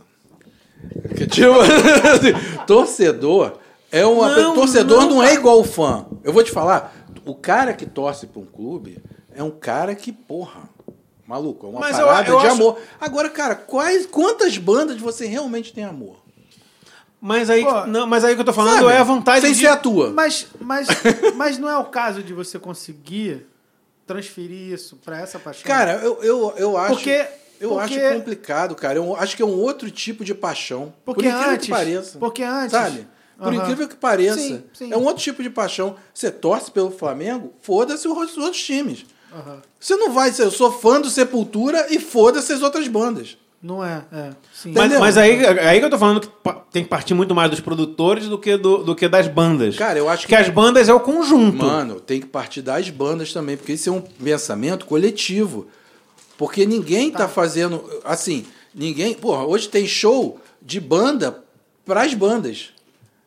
Hoje o show é de banda pras bandas. A maioria das pessoas que estão assistindo os shows, os shows tem ou é a banda que vai tocar depois, É. ou a pessoa que tá vendo lá que banda. não vai tocar, mas É. tem banda. Ou o cara tá vendo só pra tu errar, pra você errar, né? Assim, caralho, ele errou naquele negócio lá e tal. Então, Enfim. mas eu acho que entra também aquele lance que você falou assim. Como tem pouca criatividade com, com a barra lá em cima das bandas, então assim, fica tudo igual. Já que é tudo igual, eu vou quando der pra ir. Cara, mas sabe Agora, quando tem um show do- do- da gangrena gasosa, porra, vai ter um show da Gangrena Gasosa, que vai acontecer alguma coisa que eu vou ver aquele dia e não vou ver nunca mais. Ah, cara, mas olha só, a gente está falando de bandas que tem sua marca aí trabalhada durante 20 anos, 25 anos. A gente está falando daquela padaria que está aberta no mesmo lugar há 25 anos. Não está falando da padaria nova que, nova que abriu ali na esquina, sabe? Uhum. A questão toda, bicho, né, nessa, nessa história, é que eu acho que é um pensamento coletivo. Uhum. As bandas têm que pensar junto com os produtores, porque tem mais banda do que público. Sim, hoje sim. Entendeu? Tem mais banda do que público. E isso que não... era uma pergunta que a gente costuma fazer aqui no podcast. A gente bateu um papo anterior e é uma preocupação nossa, assim. É... Reciclagem é a palavra correta, não? É, cara, seria. Reciclar tipo assim, o público mesmo. A molecada. Porque ah, isso é papo de velho, cara. Ter, ter banda, hoje eu entendo que é papo de velho. Eu não vejo gente jovem tendo banda, ou banda de jovens. Ah, isso já mudou, né, bicho? Já mudou. A tecnologia também mudou isso. Acho que desde os anos 90 a galera vem re, é, reduzindo os componentes, né, cara? Para ficar numa uma coisa mais enxuta. Hoje, com a tecnologia, é... puta, cara. Tecnologia, né, cara? Faz a gente faz coisas maravilhosas, faz a gente Sim. tocar bem. Faz, faz, um monte de coisa, né? Faz você gravar um podcast com dois celulares. Exatamente. Ele tá fazendo algo que só o Jô Soares podia fazer quando vocês é, foram no Jô Soares. É. Né? Outro vai no Jô Soares, outro não vai no mas, nenhum. Mas eu acho que, assim, em termos de ideia, voltando atrás, em termos de ideia, em termos de criatividade dentro do que a gente está vendo, é, tem, tem umas correntes que puxam, puxam a música para ser uma coisa replicada. Tem muito, muito fã de metal, muito fã de hardcore, ah. que quer replicar isso daí. Eu acho que talvez um dos grandes problemas da música underground seja que ninguém quer, cara, criar nada. Tá cara, bom, assim. é, o cara e... vê a banda lá de fora e fala assim, vou fazer igual. Eu já falei banda. isso algumas vezes, aí você hum. deu, um, deu um gancho. Eu acho que isso é um puta diferencial das bandas do Rio de Janeiro. Não sei se você também já tocou fora do Rio, Sim. conhece cenas de outra região. Você consegue ver é, bandas tão. Eu tô falando com um cara que tocou numa das bandas mais ímpares do, do rock brasileiro. Mas que isso você vê várias no Rio de Janeiro. As bandas do Rio de Janeiro são muito. Cara, é muito torta. É. Porra, a banda que vai falar de maconha, Rio de Janeiro. Banda que vai falar de, porra, misturar metal com maconha. Rio de Janeiro. O Rio de Janeiro é torto, torto pra o Rio de Janeiro a praia é fode com tudo, né? O Rio de Janeiro é torto. É, é, tem os metaleiros que falam que nem andavam de bermuda, né? Porque bermuda é coisa de playboy. Só anda de calça. Vai na praia... Ó, deu, deu pau aí, é, o, o mago, mago do, do, da edição aí vai juntar a porra toda aí. Mas a gente tava falando de, de questão de direito autoral. É. E, e, é, é. e aí eu até queria é, tentar entender, teve a polêmica, uma, uma, certa polêmica aí, que hoje você toca no. Uma banda chamada Gangrena Raiz. Você quer falar um pouquinho sobre isso? Ah, não tem problema nenhum. É, o que aconteceu o que foi aconteceu? se foi polêmica, se não foi? Não, não Qual tem, foi o motivo? Mano, não tem polêmica nenhuma. A polêmica é nenhuma. O que acontece foi o seguinte: é, a, gente, a banda foi feita em 90. Ela começou em 90 e existiram pessoas que criaram essa ideia. É, a, quando você faz uma banda, principalmente na década de 90, não, hoje deve ter um tutorial, né? depois a gente procura no YouTube. Deve Hoje ter, deve ter deve um ter... tutorial, né, velho? Deve ter vários tutoriais, né? Mas na nossa época não tinha tutorial. Você não entrava no YouTube e vê, olha, eu fiz uma banda, quais são os meus direitos? O que, que eu devo fazer ou não devo fazer com esta porra? E não tinha isso. Então, assim, a gente fez o primeiro disco lá em 93 com, com Dado. E beleza. Não registramos a marca. Uhum. Porque eu, eu não podia registrar, porque eu, eu não posso registrar, porque eu não criei essa é, porra, né? Teu, né? Como é que eu vou registrar uma coisa que eu não fiz, né? Uhum. Eu, eu, penso assim, né? Uhum. Tem gente que não pensa. Mas aí, o que acontece? Lá na. Aí, bicho, pintou um convite do. Não sei, cara. Não sei se foi do Bolinha. Enfim. Alguém convidou o Chorão para fazer um. para Gangrena se reunir na formação original e fazer uns shows. Uhum. E aí o Chorão, pô, beleza, vou ver com os caras. E aí ele entrou em contato com o Cid. O Cid falou: olha, eu vou cobrar, sei lá, um milhão de reais. É, cada um dá o preço É. no, no- seu serviço, né? Uhum. Mesmo que não vá, não dá, né? Aí os caras resolveram se reunir lá e veio o convite para mim, ó. E aí, vamos tocar? Eu falei, ó, se é na formação original, não tem problema nenhum, toco. Isso foi. Aí o Chorão pegou, parece que ele ligou lá pro, pro Ângelo e falou, ó, a gente vai fazer um show com a formação original e o Ângelo falou, não, não vai não, porque agora a gangrena é essa aqui e vocês não vão fazer. É, o que, o que ele fala, que eu Hum. vi ele falar na época, que ele achava legal vocês fazerem, mas que pediu para que o nome não fosse parecido, porque já existia uma gangrena, que era que ele estava tocando, Não. e que vocês podiam fazer, só que Não. rolou, rolou o estresse do tipo, é, mas pô, o nome é meu, então eu vou botar o que eu quiser lá nessa porra e, cara, Não, aí, cara. aí começou as tretas. Cara, não, não, foi o seguinte, o Ronaldo é que ligou ele fez um vídeo explicando Ah, porra, maluco. é. Aí também, né? Enfim, mas eu vi porque eu sou fofoqueiro. Ah, né? é, vamos, vamos fazer outra então. Então, aí o Chorão ligou pra ele, falou com ele, ele disse que a gente tava dando a calça riada nele e que ele ia embargar o show. Aí o Chorão ficou puto na hora, mas parece que agora ele não tá mais. Mas aí ele ficou puto na hora e veio falar com a gente. E aí eu alertei, eu falei, olha, bicho, legal e tudo, eu não vou tocar. Com eles eu não toco mais, até porque o Cid entrou na discussão, na conversa, e começou a conversar com ele, tentando fazer um show. Dissuadir, né? É. Aí ele. é, aí ele pegou e falou que não, que não sei o que e tal. E que ia embargar o show. Falou isso pro Chorão. E não era o mesmo show? É, Não, era um show lá bem antes. Aí eu não sabia de nada. É, o Cid tentou conversar com ele. Quando o Cid veio conversar comigo, eu alertei o Cid, que quem avisa, quem avisa amigo é, né? Aí eu virei e falei, ó, mano, abre teu olho que esse maluco, você não tem a marca registrada. Só eu sabia, eu, ele, Aham. chorão, porque a gente dá a primeira formação. Aham. Abre seu olho que esse maluco vai registrar a marca. Ah, maluco, não deu, Deu outra. outra, né? O maluco foi lá e registrou. foi- Agora, a, a- a data do registro é, 2016. é, é nesse período. 2016. A data do registro de 2016. Ele foi lá, Ah, tem registrou a uma marca. postagem, eu acho, disso. Porque- Não, que- que ele. ele, post, ele postou falando, não, registrei mesmo a marca. não Ah. Ele- tem- ótimo, né, cara? Isso é uma atitude muito honesta, né? Você vai lá e, e É, vou, não, registrei a que eu- marca. Tô falando só o que eu vi, É, então, o cara registrou a marca. Ele- Registrou a porque marca. Ele também, é, ele também é designer, então ele foi lá, fez, o, É, pegou. é, e isso, ele é designer. E quando você foi lá registra. no NPI lá e fez a. Isso. Ele registrou uma logo que ele não criou. É. E ele é designer. Você deixaria o teu trabalho na mão dele? Não, Cara, assim, é foda, né? pensando, pensando nesse, nesse aspecto, assim, ele tava tentando se proteger de um jeito. Ô, Não, não, vamos. tô- é que ele tá pensando de fora. Não, não, não tô Sim. É, você do- tem, você, é. tem, você tem viés, você tem viés. Oi? Você Tô tem pe- viés na. Tô na- pensando na- de na- fora. Ele tava Ô. tentando se proteger de uma sim, coisa, claro. Só que, porra, não tem nada a ver fazer isso. É estranho. aham. É, meu, é, não existe um problema pessoal. O que existe é uma atitude totalmente errada, Uhum. entendeu? Existe uma má fé, entendeu? Numa atitude É. que provocou isso tudo. Uhum. Entendeu? Não existe, ah, a gangrena é melhor antes, a gangrena é melhor depois, vocês fazem isso, a gente faz aquilo. Não existe.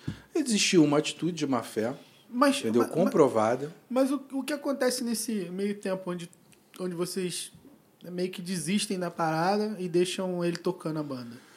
Não, cara, existe Isso muita. tem um acordo existe, entre vocês? Aí é que tá, cara. O que acontece? Nesse meio tempo, ele usou e ninguém encheu o saco dele. Aham. Agora, a partir do momento em que você você diz que não vai dar o direito de uma pessoa tocar, que vai embargar, porque o nome, o nome é seu, É, uhum. que você registrou uma coisa que ninguém nunca tinha feito, você ultrapassou um limite. Uhum. Você ultrapassou uma fronteira. É a mesma coisa eu pegar e eu registrar o ataque, entendeu? Falar, você, Não, nem falar nada, porque quando você registra, você não fala nada. né? Entendeu? Você vai lá, registra, faz e foda-se. faz e não avisa o amiguinho. E assim, depois desse registro, você tem 60 dias para ter uma oposição. Se você não sabe, é, como é que tu vai opor? Aham, você não avisa o amiguinho. entendi. Entendeu? Então, assim, o que acontece? O cara foi lá, fez o registro. Nesse mesmo dia, tem uma conversa lá do Cid, que eu pedi para o Cid me passar as conversas de celular Uhum. que ele teve com um cara. Aí nessas que o Cid não queria me passar, não sei o quê. Aí tem lá os dois falando mal de mim na conversa. Uhum. E caralho. É, enfim. Eu gosto do Cid, eu acho o Cid um cara honesto. Então, é, geralmente você fala besteira, todo mundo é humano. E nesse mesmo dia, que é o dia do registro, o Cid estava comprando 10 DVDs Uhum. dele. Ele foi lá e registrou a marca no mesmo dia. Caralho. Aí você passa uma, uma fronteira complicada. Porque o cara fumava maconha com o maluco dentro da casa dele. Os dois fumavam maconha junto, fumavam umzinho. Entendeu? Trocavam uma ideia. Tinha uma amizade. Ah, é, tinha uma amizade. Chega e fala: olha, bicho, então, vamos regularizar essa situação. Pô, dá sessão aí por uns anos aí, ó. Quando vocês quiserem, vocês usam, mas o nome é meu, tá? Ou não. Ou divide, ó. Ah, cara. É, se conversou e botou Porra, né, cara? Porra. Aí tem uns argumentos bestas, tipo assim, ah, você abandonou, a vocês abandonaram a banda. Cara, como é que é isso? Se eu faço uma música, eu saio da banda, a música deixa de ser minha? Não. Como é que funciona isso? Entendeu? Porque existe um. um- existe o que está no INPI, que é o direito marcário, de marca, e existe o direito autoral. No direito autoral, você, como autor, você pode reivindicar a tua obra em que tempo for. Se você Então, ficar você 100 criou, anos e de repente chegar. Pô, por exemplo, tem um cara no meu Face que tá falando lá que, cara, o seu Jorge pegou quatro músicas dele. Aham. Foi lá no estúdio, o cara pegou as quatro músicas e está indo. O que acontece, cara? Olha só. É, bom, eu tenho que falar, eu tenho que falar tanta coisa disso, mas tanta coisa que não é relevante, porque não Aham. adianta eu chegar e falar o que não é relevante, o que foi feito, o que não foi feito. Aham. O ponto central dessa história é o seguinte: a partir do. Se o cara fala para você, olha, eu registrei a banda porque eu quero tocar. E se eu não tiver essa marca, os caras vão me impedir. É mentira. Porque quando Aham. você registra uma marca, você registra lá. No caso, um registro misto, você registra o nome, que não foi ele que criou, e a logo, que também não foi ele que criou. Uhum. Então você é detentor do nome e detentor da marca. Uhum. Isso é só para você tocar? Hum, Não é que parece, né? Mas se você fala que é só para tocar, você não está falando completamente a verdade. né? Porque quando o cara registra isso daí, por exemplo, eu quero relançar o Welcome de Terreiro. O Welcome de Terreiro não é um fonograma meu. Mas eu só posso relançar se eu. Quando bater no NPI, o nego vai reclamar. Só posso relançar se não tiver o nome e a logo. Então, assim, na Aham. verdade, é, os materiais que ele não participou, que foi o primeiro, o segundo disco, entendeu? No segundo, nos Mels ele não participa. Ah, o Ismael, ele cantou, sei lá, 20 segundos. Foi uma participação. O Benegão cantou mais do que ele, é da banda? Não sei. Aham, aham. o Benegão cantou Não, mais não, do eu que não ele. lembrava, eu não é, lembrava. vai lembrar. Escuta o disco que tu vai tirar a É. voz dele. É, acho que era só, era só o É. chorão, não era? Nessa É, só a gente só tinha um vocalista, era o. Chorão. O Paulão tinha saído. Tinha saído, é. E o Paulão fez. o- Paulão saiu. O Paulão gravou o traidor e depois saiu, não? Uhum. Gravou o traidor já na participação, já empurrando, que ele não queria mais. Ah. Mas aí foi e gravou. Então o que acontece? Você passa certas fronteiras. Então o que acontece, cara? Né, Você, quando registra a marca, a gente prati- praticamente. Não que tenha perdido os direitos, mas a gente não pode relançar. Por exemplo, quando você está registrando uma marca, é, e o personagem que o Cid criou, que é o Zé, o mascote da banda, ele está sendo usado até hoje. Uhum. É, sim. Inclusive, na capa do último disco é ele. Sim, é. E quem criou esse personagem? Tem alguma sessão de direito? Não É. tem, né? Cara pegou, redesenhou. Imagina, é engraçado foi uma É, discussão. engra- é, imagina uma cara. discussão, imagina uma discussão. Aí, No- na frente do juiz. não, não, cara, a justiça, puta, a justiça, não confia na justiça. A justiça não é justa. Cara, é engraçado, a gente tava, eu tava conversando com um amigo, que é um amigo em comum, né? Aí parece que o cara alugava, eu não, uma pessoa, outro amigo, aí parece que o cara alugava a casa para ele. Aham. Aí o cara tá lá alugando a casa e foi discutiu com o Cid, que é amigo do Cid. Aí discutiu com o Cid. Ah, Cid, você tá errado, pô, você abandonou a banda. Porra, caralho, não sei o quê, tu tá errado, tu tá errado, tá errado, tá errado. O Cid ficou puto, saiu do grupo.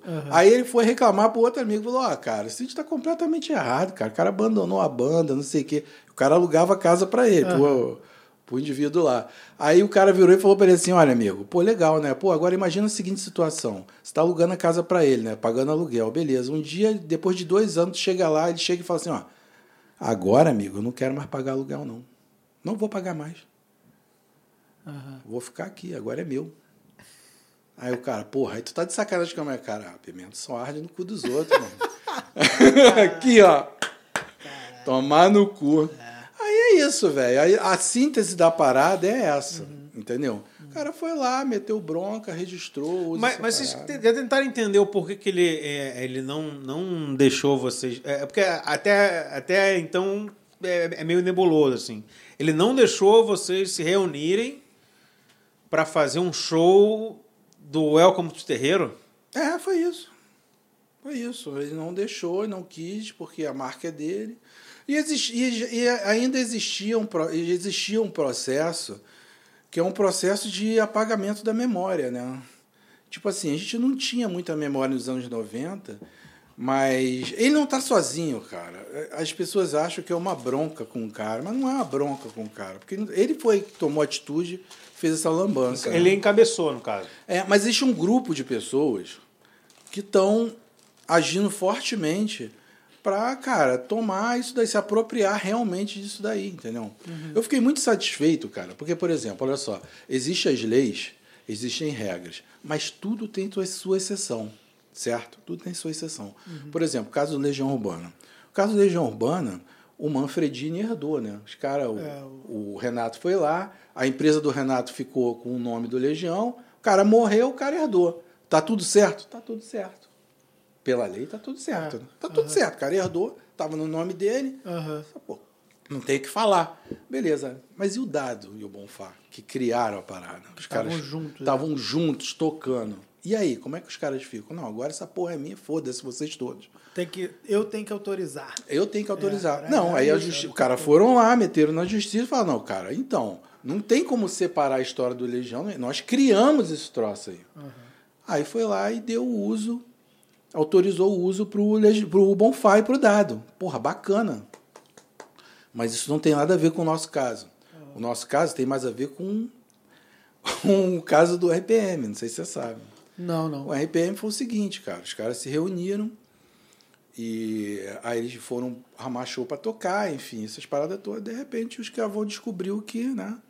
Paulo Ricardo foi lá e registrou o nome da banda, a banda no nome dele, sem falar pra ninguém. Mas porque a RPM não tinha registro? Não tinha, os caras foram lá e registraram. RPM não tinha. Mano, olha só, eu fiz uma experiência. Escuta, eu fiz uma experiência. Olha, isso tem muito assunto. Eu fiz uma experiência. Crianças, cuidado com o amiguinho. Aí, eu fiz uma experiência. Entra no site do NP e joga nome do, de banda dos anos 90. Vê quantas estão registradas. Sério mesmo? Vê quantas estão registradas. Isso porque banda é empreendimento, né? É, banda é, é, vai na empresa, enfiaram no negócio. É. Aí, vê quantas estão registradas. Poucas, mano. Poucas. Por exemplo, eu descobri um caso seguinte. Nessas pesquisas, que eu aprendi um monte de coisa porque aconteceu No essa merda, né? né? No Aconteceu essa merda. Aí eu fui pesquisar. Beleza, eu descobri uma parada que é muito bizarra. Por exemplo, o Sepultura, até 91, não estava registrado no NPI. Os caras já estavam fazendo turnê na Europa, nos É, Estados Unidos, é. e não tinha registro. Aí o que, que aconteceu? Escuta essa. Aconteceu o seguinte: lá em Brasília tinha uma equipe de som chamada Sepultura. Ah, pode crer, de que era evangélica até. não sei. eu- os caras faziam show Então, evangélico. ah, o maluco falaram: quê? Sepultura? Nós é que somos Sepultura. Aham. Foi lá e meteu num bagulho. E os caras não estavam registrados no NPI. Resultado, deu uma merda do caralho. Tiveram que entrar com o processo, É, entrar- pagar. Exatamente, os dois lados. Aham. E o cara tinha um, registro da prefeitura de uma, uma apresentação e tinha uma carteirinha da Ordem dos Músicos com o nome da banda. Puta merda. Aí deu uma merda do caralho. Enfim, o Sepultura ganhou. Mas, cara, se você olhar nos registros do INPI o nome Sepultura, as pessoas falam assim, cara, por que, que o Max é tão puto? Né? Porque já tá tudo registrado. Não, por que, que o Max é tão puto? Você já parou de se perguntar isso? Por que, que o Max fica falando um monte de coisa? Sabe? Tipo, a galera às vezes não sabe. Aham. Mas, cara, se você pegar a marca Sepultura, você vai ver que houve várias tentativas de registro por várias pessoas É? diferentes. Aham. Entendeu? Cara, tem malandro em tudo Tudo quanto é quanto é canto. lugar. Mas é aquele negócio, mano. Vamos lá. Se tu vai, se tu tem uma padaria que tá funcionando há 25 anos num canto com um letreiro gigantesco, aquela porra não sai de lá. Não é mais fácil. Porra, você tem a possibilidade de ter aquela padaria molezinha. Tô falando que é Aham. que é limpo, mas molezinha. O cara vai lá e não vai Isso. querer abrir uma outra padaria Aham. com um nome diferente que ninguém conhece. Aham. Hoje, você vê, o Garotos Podres está brigando na justiça. Aham. O Mal foi lá e ó, registrou o bagulho. Falou que nem eu queria dar porrada nele. E o caralho. Usou vários, mas foi lá e registrou. Um bagulho que, mano, foi construído ali entre os caras. Ou seja, é muito mais fácil hoje. Hoje a gente vive um hiato criativo. Ponto. Musical, a gente vive um hiato criativo. Cara, o que, que é mais fácil? Eu montar uma banda e largar essa banda aqui que é única? Não. Eu vou pegar isso aqui e vou me apossar disso daí. Cara, isso caiu no meu colo. Uhum. Mas É. não acho uma atitude honesta, velho. Não é uma atitude honesta. Você acha que ele deveria ter feito de que, de que forma? Aí, Ah, eu- deixa, deixa, só, deixa eu só desenhar o, o cenário. Porque, lógico, você está você tá vendo a sua visão. Eu vou, vou dar um pouco da visão de fora. tá? E, inclusive de quem tem banda também. É, a, a- visão que a gente tem de fora é de que o Gangrena teve vários integrantes. E, de fato, assim, você, o Cid, é porra, a, a formação clássica da parada. Só que a Gangrena continuou. E quando ela continuou, hoje tem. Eu não sei quem tá- hoje está na formação do, do Ah. Gangrena. Mas eu não, eu, eu, eu não acho demérito também, entendeu? Mas não é demérito. Eu não acho demérito. A questão não é essa. Eu, ah, por exemplo, na Palm hoje, ou na Palm dizem ah, é, que ninguém é da formação original. Sim, não é. Não é. Mas a questão não é essa. A questão não é ter gente, é, é- é ter integrantes originais ou não. A questão não é essa. Cara, a gente vive, eu não sei qual é a posição política de vocês, mas eu tocar no Facada Fest nem precisa falar, né? Mas assim, É, eu, eu, eu- Você quer me perguntar? Eu quero que o, que o Bolsonaro e o Lula se fodam da mesma forma. Tá, tudo bem, mas a gente vive, eu vou falar do, do mundo que a gente vive, a gente vive num esquema de fake news do Bolsonaro. A gente vive nisso. Eu, eu, eu, eu tenho uma visão diferente. Eu acho que o Bolsonaro é, potencializou, potencializou Sim. o fake news. Sim, mas ela sim. sempre foi usada, em- inclusive, em- Ah. por todos os políticos. Total, total, mas a gente... Só que, só que ele, sabe or- usar ele, bem. Ele organizou, ele organizou a parada, é isso. Então ele organizou. Ele sabe usar, É. usar. Pô, vou, vou dar um exemplo melhor agora. O, o- a fake news do Bolsonaro é o é o roots, é o roots do, do Sepultura com relação à gangrena. Vamos lá, ele... ele, ele Valeu, gostou dessa? É, é. Ele- o, vamos lá, o Bolsonaro registrou a fake news. Tá no nome dele, é a marca é dele. Aí, porra, enfim. Mano, a questão não se trata se tem integrante original ou não. Entendeu? As pessoas não têm que se apegar a isso. Pô, por exemplo, na Palme Def. Olha lá, na Palme Def não tem ninguém, cara. Porra, por que vocês estão falando? Cara, os caras foram passando bastão. Cara, eu duvido muito que o Shane tenha, depois de 20 anos, e não saber que a banda era registrada, ele foi lá E e registrou, na registrou surdina. sem avisar ninguém. Aham. Eu acho muito difícil. Então, assim, a questão é como você faz a coisa. Aham. Eu não estou falando, não estou desmerecendo as pessoas que estão do outro lado. Elas têm lá, dedicaram um tempo. Eu dediquei o meu. Assim, para você ter ideia, eu- entrei em 92 e saí em 2011. É bastante tempo. Bastante Mas eu não, eu não saí Mais de 20 e voltei. eu entrei em 92 e saí em 2011. Depois da turnê de 2001, que eu falo que separa os homens dos meninos, os dois vocalistas saíram, que eram o Ângelo e o Ronaldo. Aham. Eles saíram da banda. A gente fez um show aqui em Realengo que não tinha vocalista. O Ronaldo chegou para cantar e de repente deu um treco nele e sumiu. Não cantou. Quem cantou foi o Cid que estava na plateia. Caralho, eu, eu tava nesse show. Então, quem cantou foi o Cid. O Chorão não apareceu. Caralho. Então, isso foi em 2001, 2000, isso foi em 2002. A banda foi voltar, voltar não, porque a banda nunca Nunca parou. né? nunca acabou, não acabou, entendeu? que ela Eu, ficava- continu- eu continuei na banda. O disco Deus é 10 foi feito das ideias que eu tive. Aham. Porque eu continuei produzindo. Porque em 2001, 2000, eu já tinha computador e já estava gravando música. Em casa. Eu já estava gravando. Eu, eu gravava, tinha uns programas cabulosos, mano. Tipo assim, eu cheguei a gravar no Cakewalk. Aham. Aí eu cheguei pros caras no show do Ratos, lá no, no Florença. Cheguei e falei pros caras, olha, galera, a gente não Que a gente tocou. É, então. Esse dia foi foda. Então, aí eu falei pros caras, mano, a gente não tá se encontrando muito, não tá. Cara, mas dá pra gravar e a gente grava, registra as ideias e depois mixa, que dá pra fazer um arranjo e dá pra produzir, vamos. Vamos, e começamos. E aí, daí depois os caras. Os caras saíram e eu continuei na banda. E é até engraçado você ver um documentário, o cara vira e fala pra você assim: aí, né, a banda acabou. E aí, em 2004, eu tive a ideia de voltar. Como, meu? Se foi você que saiu. Como? Aí é engraçado isso. Aí eu chamei o Vladimir, porque o Vladimir é foda, né? É tarado por né? Cara, como? Se você saiu, como que você me chamou pra voltar? Cara, aí, bizarro. Des- Desmistificando o DVD. É é meio chato ficar falando umas coisas. Eu, eu gosto de deixar isso no imaginário, Ah, ah, sabe? É legal também. Mas, né? porra, é, É, mas é eu ruim até acabar com a festa. Mas, mas no momento que foi feito o DVD, te incomodou? Não, cara, eu ajudei, eu dei, um, dei os, dei os materiais e tudo. Não, não, é. A pergunta não é essa.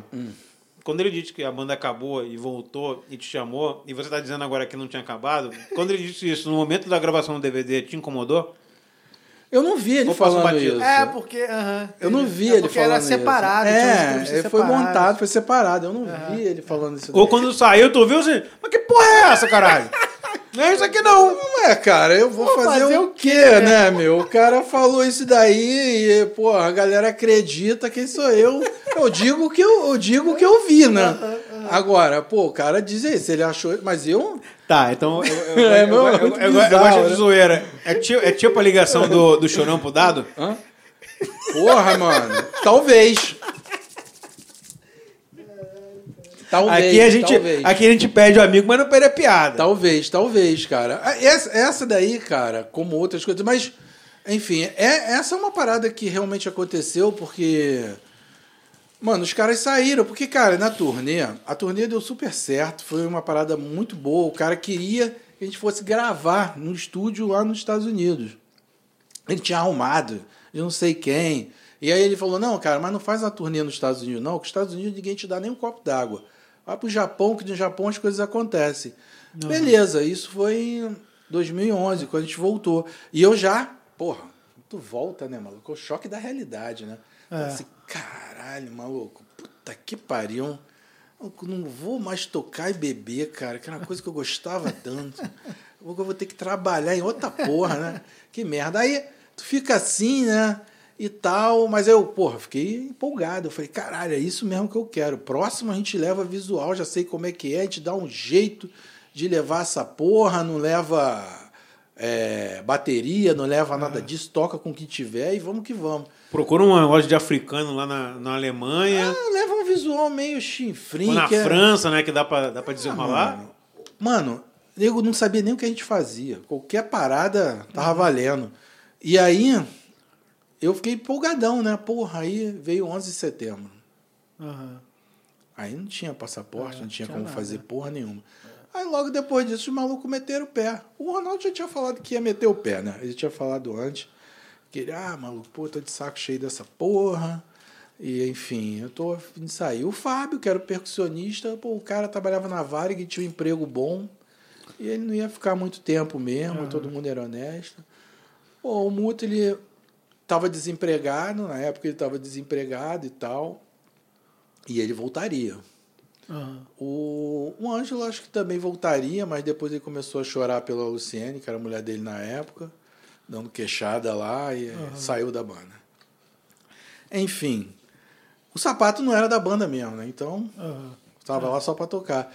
Aí, cara, eu continuei, bicho. Eu continuei produzindo, porque eu sabia que isso não era parar, não ia parar, porque, cara, banda independente demora quantos anos pra lançar disco? Ah, demora pra caramba. Mano, Sim. porra, é muito É, tempo, né, cara? é. Você fica ali, né, meu, fazendo as coisas que dá, né?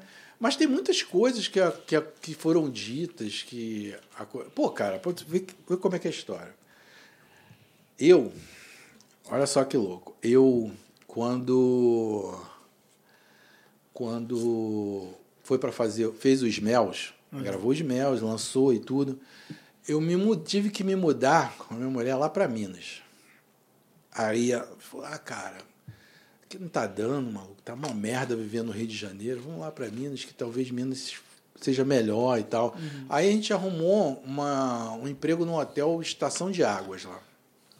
Caralho, lá pra São Lourenço. Lá para Raposo, Aham, lá para o aham. interior ali. Ali, perto do Rio, né? Aí fomos para lá, mano. Aí nessa época eu fumava. Aí a gente, aí o que acontecia? Eu tava lá e aí vinha quando eu via aqui no Rio pegava um baseado. Aham. Mas só que eu não pegava um baseado, né, mano? Pegava um Eu, carregamento, vinha, né? né? Pegava uma carga, né? aí, porra, eu ganhava uma carga. Aí numa dessa, mano, eu fui lá no Jacaré, eu sempre ia no Jacaré, conhecia todo mundo e tal. A gente vai. Porra, às vezes a gente é cria de um lugar, né? Então, Aham. pô, beleza. Fui lá. Ah, no dia que eu fui, teve uma batida gigantesca da Polícia Civil lá, mano. Caralho. A operação gigante. Vou prender. Eu tô, eu tô passando lá perto do azul, é o bequinho lá, vamos. Porra. Aí eu tô vendo um fuzil assim, ah, tranquilo, né, mano? Passei assim, daqui a pouco, ô, vem cá, vem cá, vem cá. Ei. Vem cá, maluco já. Pá. Botou no ônibus, fui preso.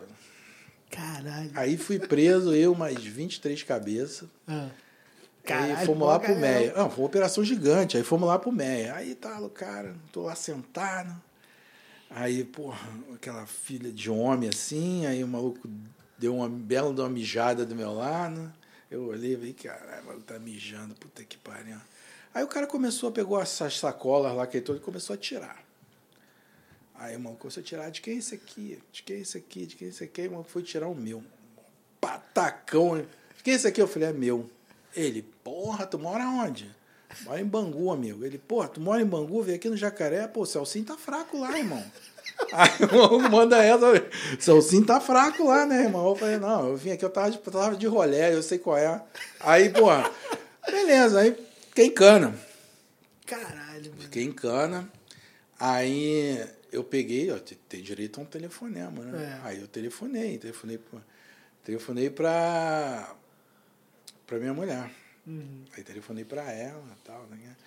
Aí falei, aí ela pegou e telefonou pro Marcelo do Piu Piu, Uhum. baixista do Piu Piu. Marcelo foi lá e me resgatou, mano. Caralho, foda. Marcelo foi lá, me resgatou. Marcelo, é, assim, dos grandes irmãos que eu tenho aí na música. Aham. São poucos. Advogado? Oi? Ele é advogado não? Não. Ah, a gente dá um jeito. Pô. Aí, aí ele é advogado. Aí, É adv- advogado. é. Aí, aí, enfim. Ele foi lá e pum, pum, aí beleza. Tranquilo. Bom, continuei levando, levando a banda. Só que é o seguinte, comecei a responder um processo e eu não podia sair do Rio. Aham. E a sua esposa Caralho. na época era a Era exílio. Exi. Eu tô fazendo gente pergunta falou- porque é a uma, gente- pe- a gente já falou dela aqui. A gente falou dela aqui. Hum? É. Então as pessoas, as dela? pessoas, Não, ótimo, claro que ótimo, né? A gente tava falando dela aqui sobre o lugar que, que, que ela fazia show, né? No, na casa No dela. Rio da, no Rio da Prata? Rio da Ah, Prata. da Kika, né? Aham. Junto com a Kika, no É. caso. Casa, casa da Kika, né? Era a casa da Kika, verdade. Aí, é, eu, eu tava com problema de sair do Rio, né? Mas você vê como é que banda é um troço filha da puta. Tá, deixa, eu- deixa eu só. Ah. é Porque assim, a gente tá com quanto tempo aí? Cara, já deve ter. LF, dá pra fazer a soma aí? Eu acho que tem duas horas e alguma. Uma e vinte? Só? Não, acho que tem mais. Mais, mais uma Deve hora ter, e pouco. Deve ter, deve ter 1h40 agora, total. Porra, só isso? É, é é porque, 4 e porque 40. parou, parou 120, 120 minutos dá, Duas horas. dá duas horas? Duas É, horas. então. É, 60, 60. Mas, é, por, por que eu tô fazendo isso? Porque a gente tem que ver quanto tempo que vai durar a- a- as filmagens e tem que dar tempo. E aí eu acho que, que casa, talvez, a, o último assunto é que a gangrena também era famosa por ter várias histórias de vagabundo se fudendo. E, Ah, e era associado ao fato da pessoa tocar na gangrena gasosa. Tá, mas deixa eu, deixa eu continuar. Aí você termina e depois você traz mais, é, traz mais uma de que você, ó, isso aqui. É, Dá mas, mais uma hora. Dá mais uma hora, mas, mano, olha só, isso cai dentro disso daí. Pô, aí eu, por exemplo, eu não podia sair do Rio. E eu tinha banda. Aí eu peguei contato com o Panso. Olha só, é uma obsessão, né, mano? Fui lá no Panso. Panso, arruma um contato aí, que eu tô precisando tocar, maluco. Arruma um contato aí. Ele me deu o contato do Clemente. Eu fui lá, liguei pro Clemente, marquei lá um, uma parada no, no programa do Gastão. Ah, aquele. Porra, foda. Fui eu para São Paulo. Não podia sair do Rio. fui eu para. São Paulo. Foda-se, fui eu. Aí o pessoal fala que a gente não é profissional, né?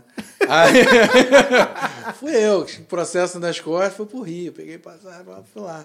Aí fiquei na, na, na besteira de ficar lá na. Porra, porque assim, a galera voltou, eu fiquei lá na Coab, né? Aham.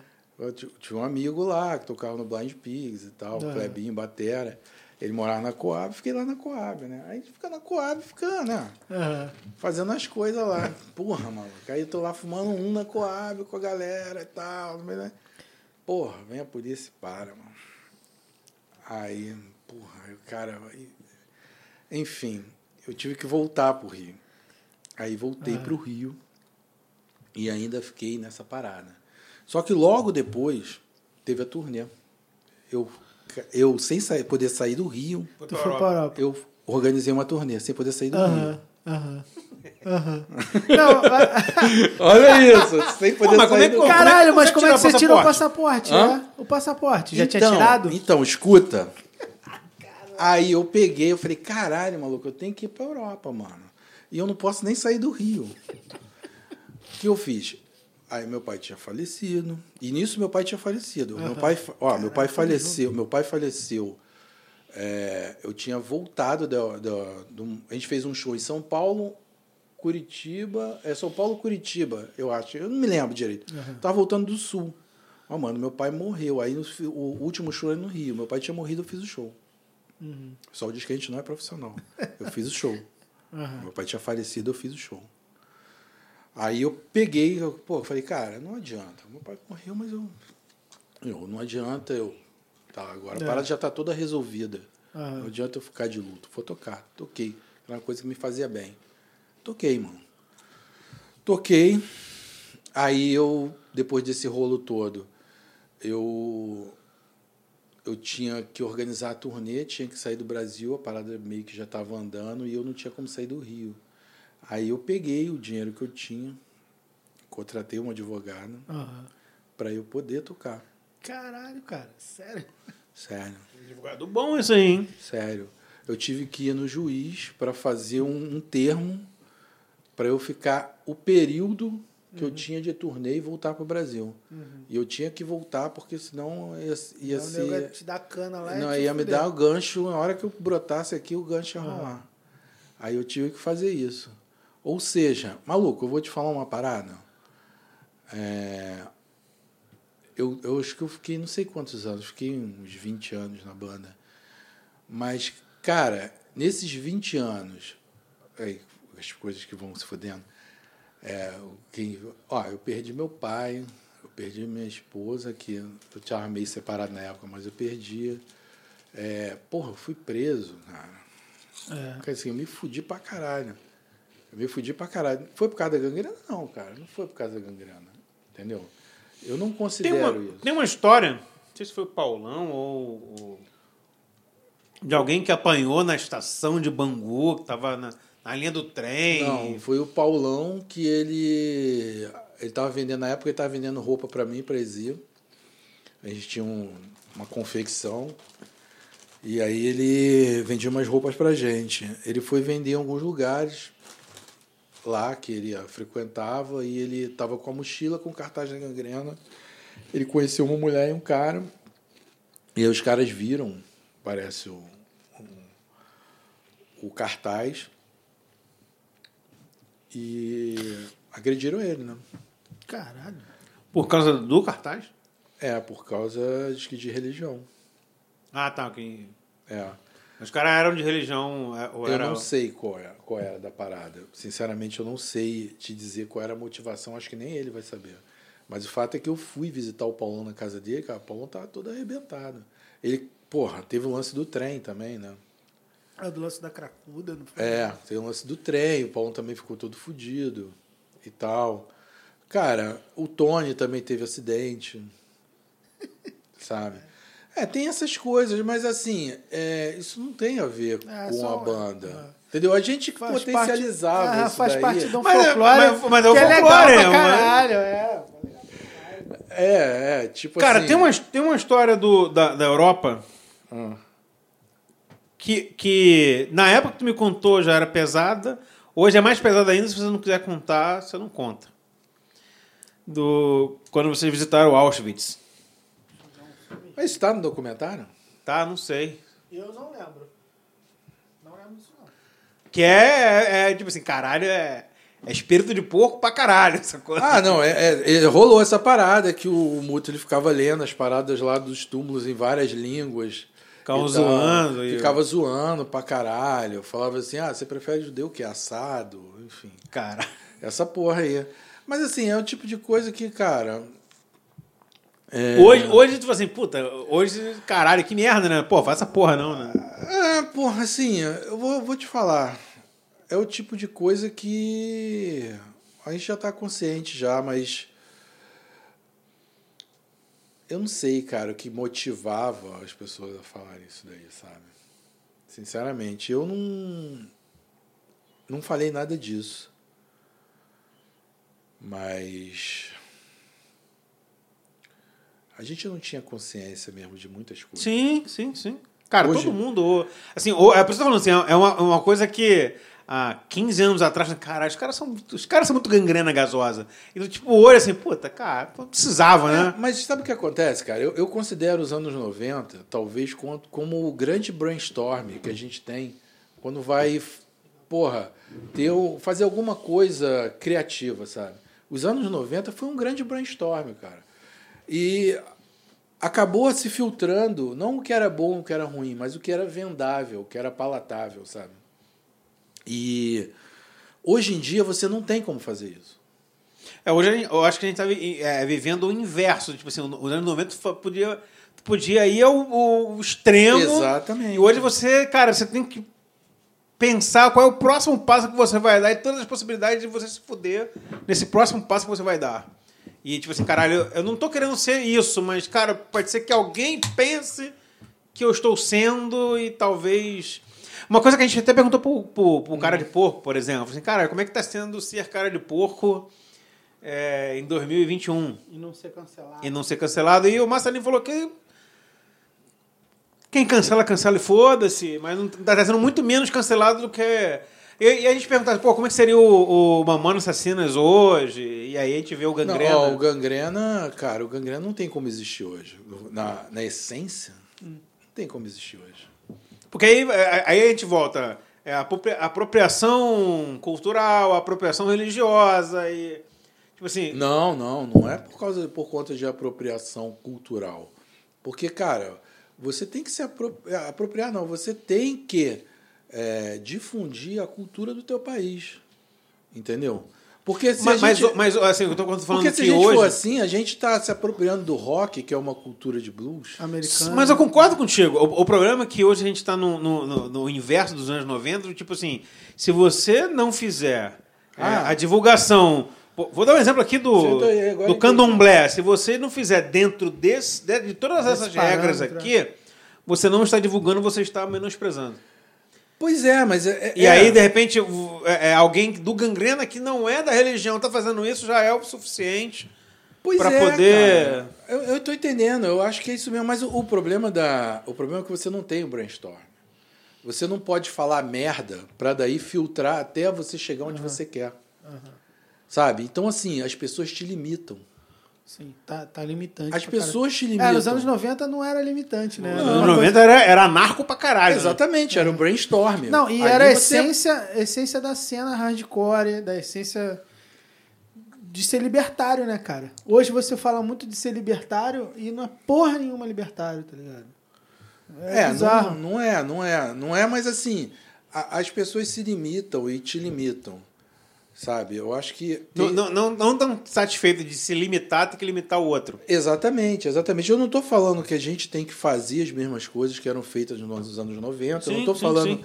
que a gente tem que regredir a ponto de, olha, então, agora nós vamos voltar a falar de besteiras ou agir da forma que a gente agia nos anos 90. Agir que nem um animal, não é, É. isso? Aham. É, mas vamos, vamos ter um entendimento a ponto de você entender que algumas coisas elas não são ditas é, Tipo, ao aí- pé da letra. A esmo também, aham. Tem Ao um pé da conceito, tem todo um... aham. É, tem, assim, tipo, porra, cara, se você. Mano, assim.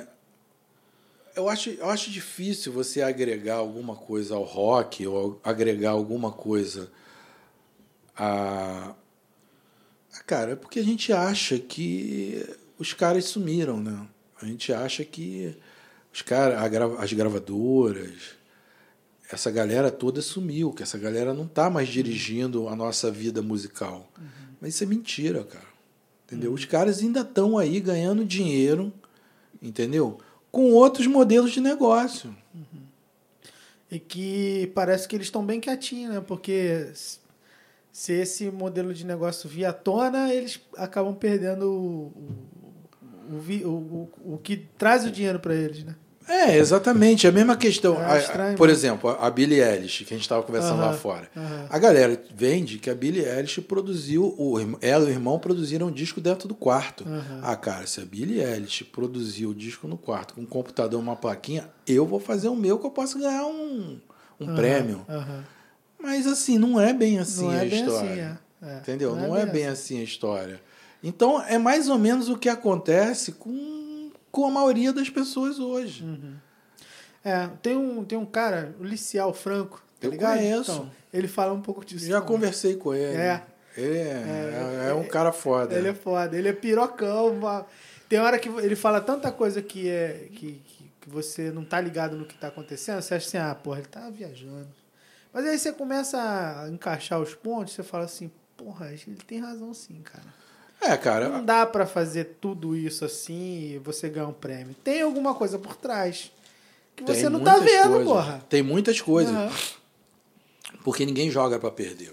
Né? Não Ninguém vai joga pra perder. Só que o que acontece aqui é que a, a gente teve uma transformação. Por exemplo, a gente ainda pensa analógico, vamos dizer, em comparação com a galera de hoje. A galera já pensa digital. É, é. Mas essa questão é que, mano, a, a gente hoje está cada vez mais, talvez, sumindo com a parte sonora das coisas. A gente se liga muito no visual. Você vai editar uma música, você vai editar mais vendo do que escutando. Entendeu? Você tem. E, e o mundo ele está vivendo uma eterna contradição. Por exemplo, eu vou gravar a minha banda. Ah, cara, gravar minha banda, mano. Mas, sinceramente, eu vou gravar essa batera aí, sabe qual é? Eu vou, vou dar um replace nesses tambores Ah, aí, é, mano. direto. Vou dar um replace nesses tambores O cara fala aí. assim, posso gravar de qualquer jeito e depois você conserta? É. Não. mas eu vou fazer mid. Não, eu vou fazer mid. Eu vou fazer mid. Ó, ó, aqui ó no o LF lá chorando, É. sangue Ó, já. ó, eu vou fazer mid. tá ouvindo? Não? Tá, tá chorando sangue. Ó, eu vou lá. fazer mid, eu vou fazer mid, vou, vou fazer essa bateria mid, beleza. Mas, cara, eu vou dar uma atrasadinha aqui, uma outra atrasadinha pra humanizar o bagulho. Ah! Aí,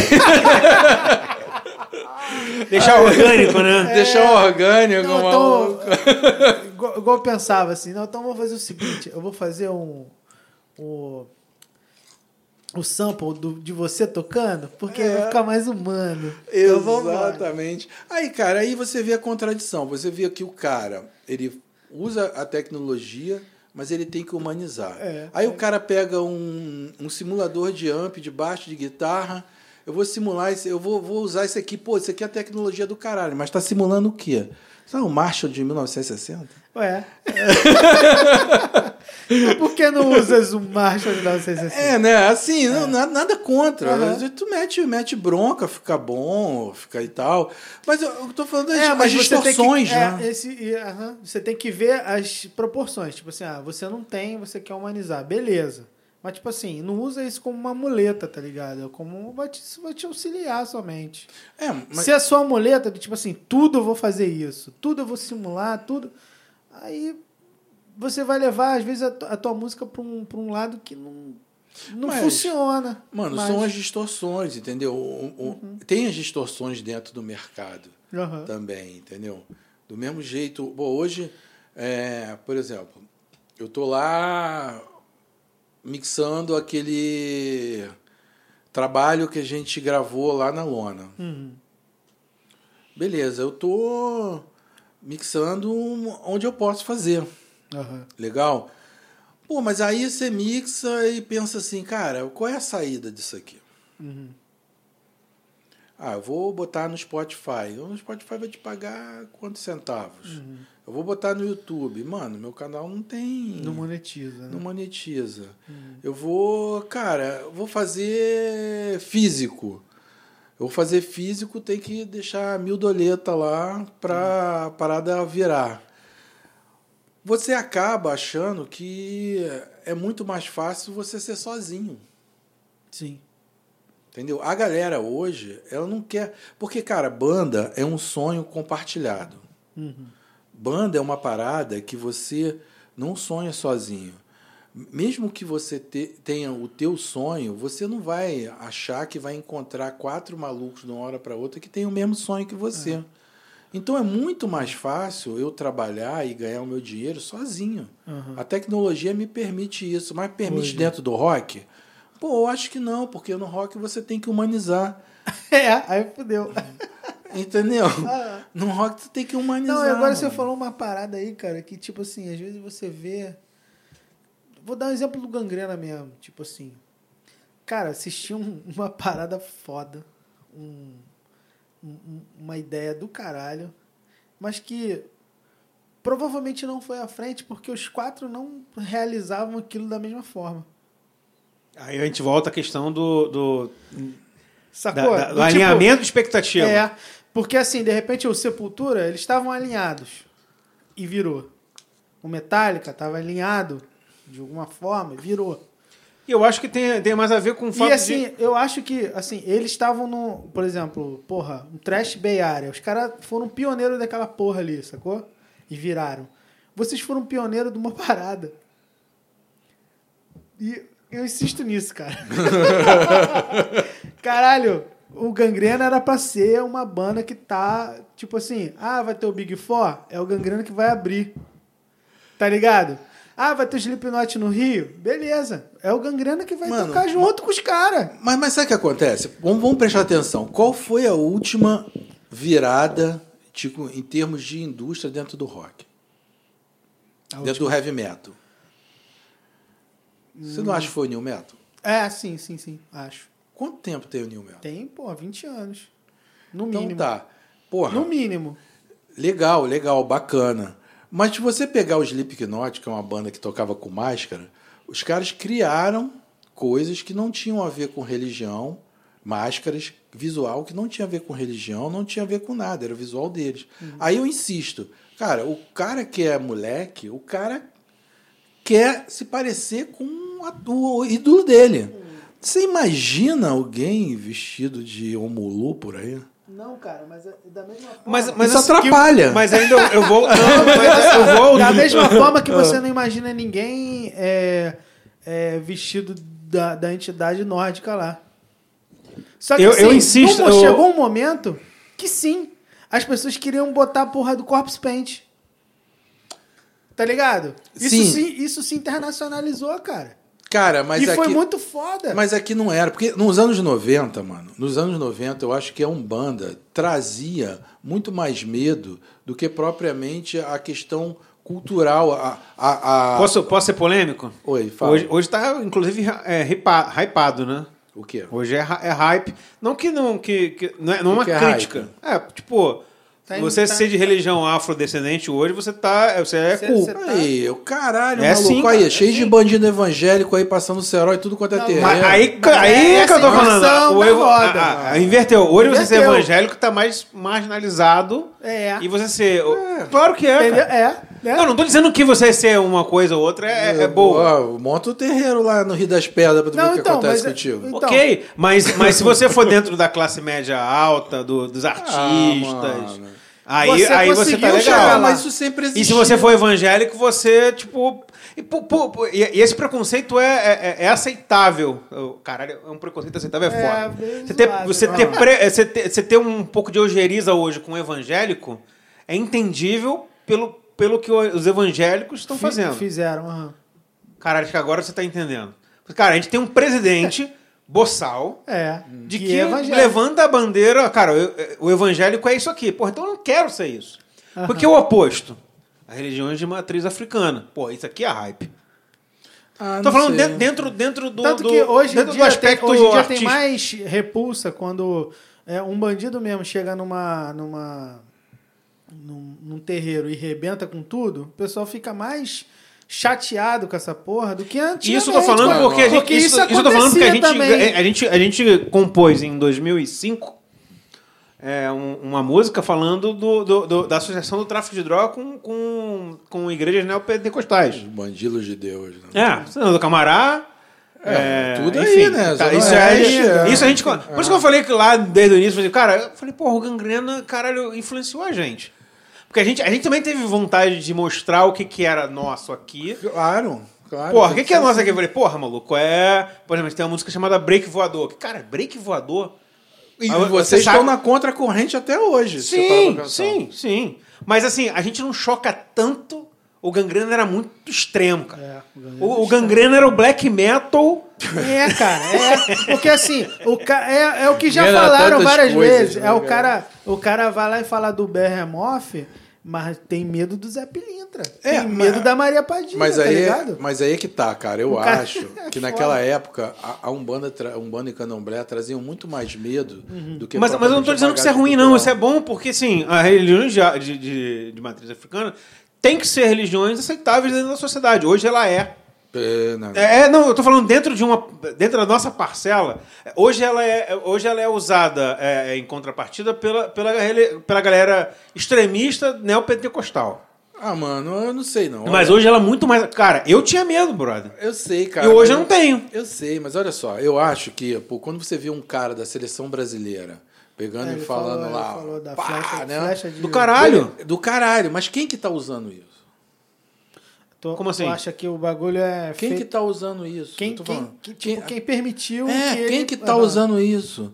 Porra, cara, nego tá usando isso. E eu sou contra o Bolsonaro. Mas a galera só botou essas paradas porque o Bolsonaro está no poder, Ah, tá, porque tá, os tá, tá. evangélicos estão no poder. Porque Não- hoje não é você genuíno, você não acha genuíno. É, Ah. hoje Você não acha você genuíno o- é, é o Paulinho, né? Não, eu acho genuíno da parte dele, eu não acho genuíno da imprensa. Da imprensa, Eu né? acho, eu acho que que assim, hoje você não consegue dar um peido se um evangélico não quiser na política.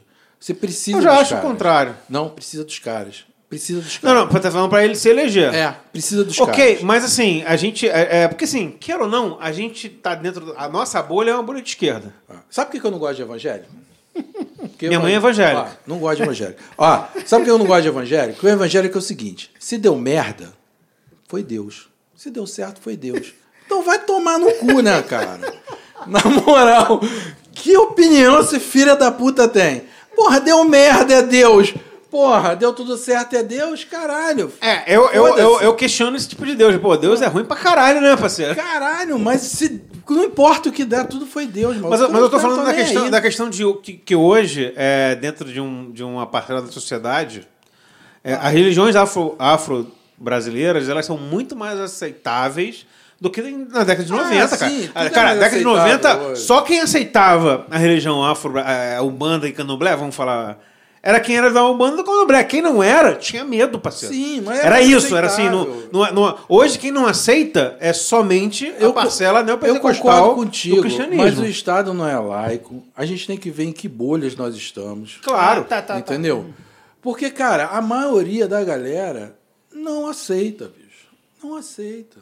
Tá falando com relação a. Eu, eu, eu Não acho. aceita, Eu acho mano, não aceita. É, preconceito, tem preconceito, meu. Mas eu acho. É, tá. tá. É, eu, eu- eu- eu acho que tem preconceito dentro, dentro da, do- de uma vertente neopentecostal.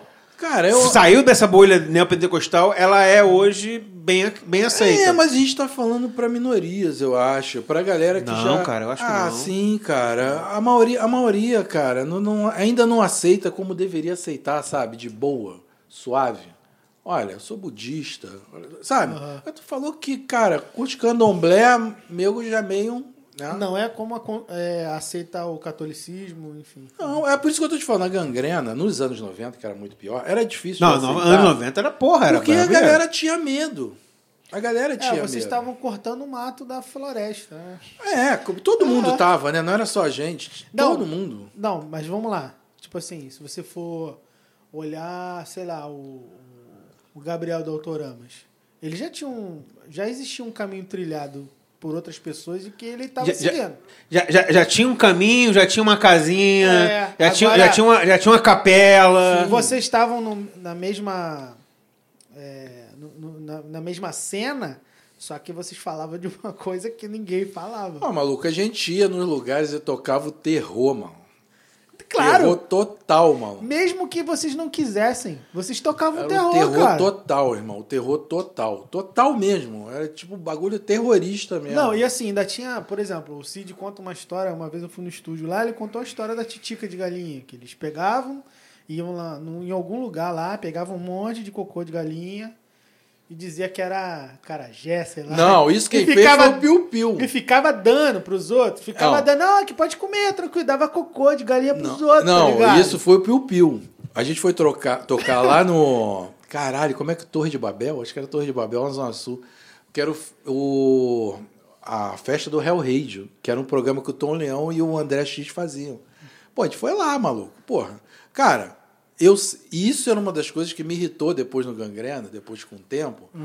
Era virar gourmet, sabe? Mano, não dá Aham. pra ser gourmet mesmo. Uma vez eu toquei no circo, aí veio um cara que eu não me lembro, que é. Ó, vou te falar, tem uma parada.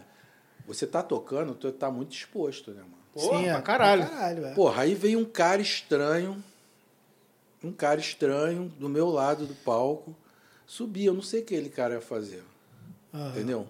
Aí o maluco, porra, ficou estranho, dando uma xingada, uma parada lá no circo. Ah, maluco, pô, o cara veio subir, eu peguei o. Peguei com o pé, dei um bico no, no alguidar com farinha, coisa, foi na cara dele. Aham. Quebrou, sujou a parada toda. Depois, acabou o show, veio a produtora do circo. Tava lá reclamando com a produtora da gente na época. Mas, ah, cara, jogaram despacho. Falou que não era pra jogar despacho. Eles jogaram despacho.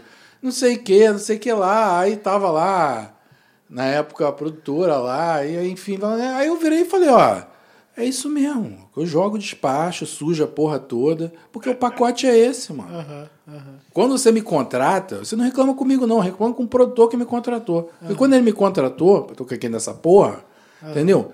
Era pra tacar farinha, sujar essa merda toda. Porra, eu, eu, eu como, como Espectador, assisti- né? espectador que vi de vários shows do, do Gangrena, os que não tinham despacho, eu já ficava puto. Eu falei, Ué, porra, não tem mas despacho. a E o que banda- tinha despacho, você ficava Mas você longe. acredita- Pô, Eu eu queria ficava tomar longe. Mas você Não, acredita que depois desse show, algum, não vou ficar falar quem, mas vieram reclamar comigo Aham. que eu não podia falar assim com a produtora que o combinado não era pra jogar despacho? Ora, Ah, foda-se. caralho. Ué. entendeu? Bom, é, Eu tem conheci uma contextos e contextos. É, eu conheci uma Tem contexto? Não, tem contexto. Não, não, tem contexto. Não, deixa eu explicar, Ah. porque aí Ah. tem contexto e contexto. Se você tá comprando gangrena gasosa É isso. e achar que não vai vir isso, Não, gangrena gasosa mesmo. é. É, sim. Mesmo, aquele lá. mesmo, na da- essência. da su- aham. Amigo, eu vou comprar o gangrena, gangrena gasosa. Seja, seja o, o antigo, ou o novo, ou o gourmet. Se não tiver a porra do.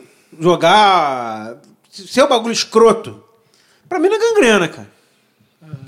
Pois é. Porque o, o- pra, pra mim o é- gangrena sempre foi a essência da- do, do, do crossover do, do, do, do, do som é. pesado, da, da religião afro-brasileira, do anarquismo irresponsável. É, irresponsável. Agora, vai. Se você for não é, responsável. não, é, ah, não é não ser eu profissional, não não. tenho- é eu não ser tenho pro- irresponsável naquele limite Mano, ali, que é... ma- Eu- mas eu você acho vai eu- explicar isso pra quem acha que a banda é empresa. Aham. Mas, eu, mas eu, eu acho que isso pode ser encaixado dentro de um negócio. Pode, também dá. Mas sempre foi, mano. Eu isso sempre foi.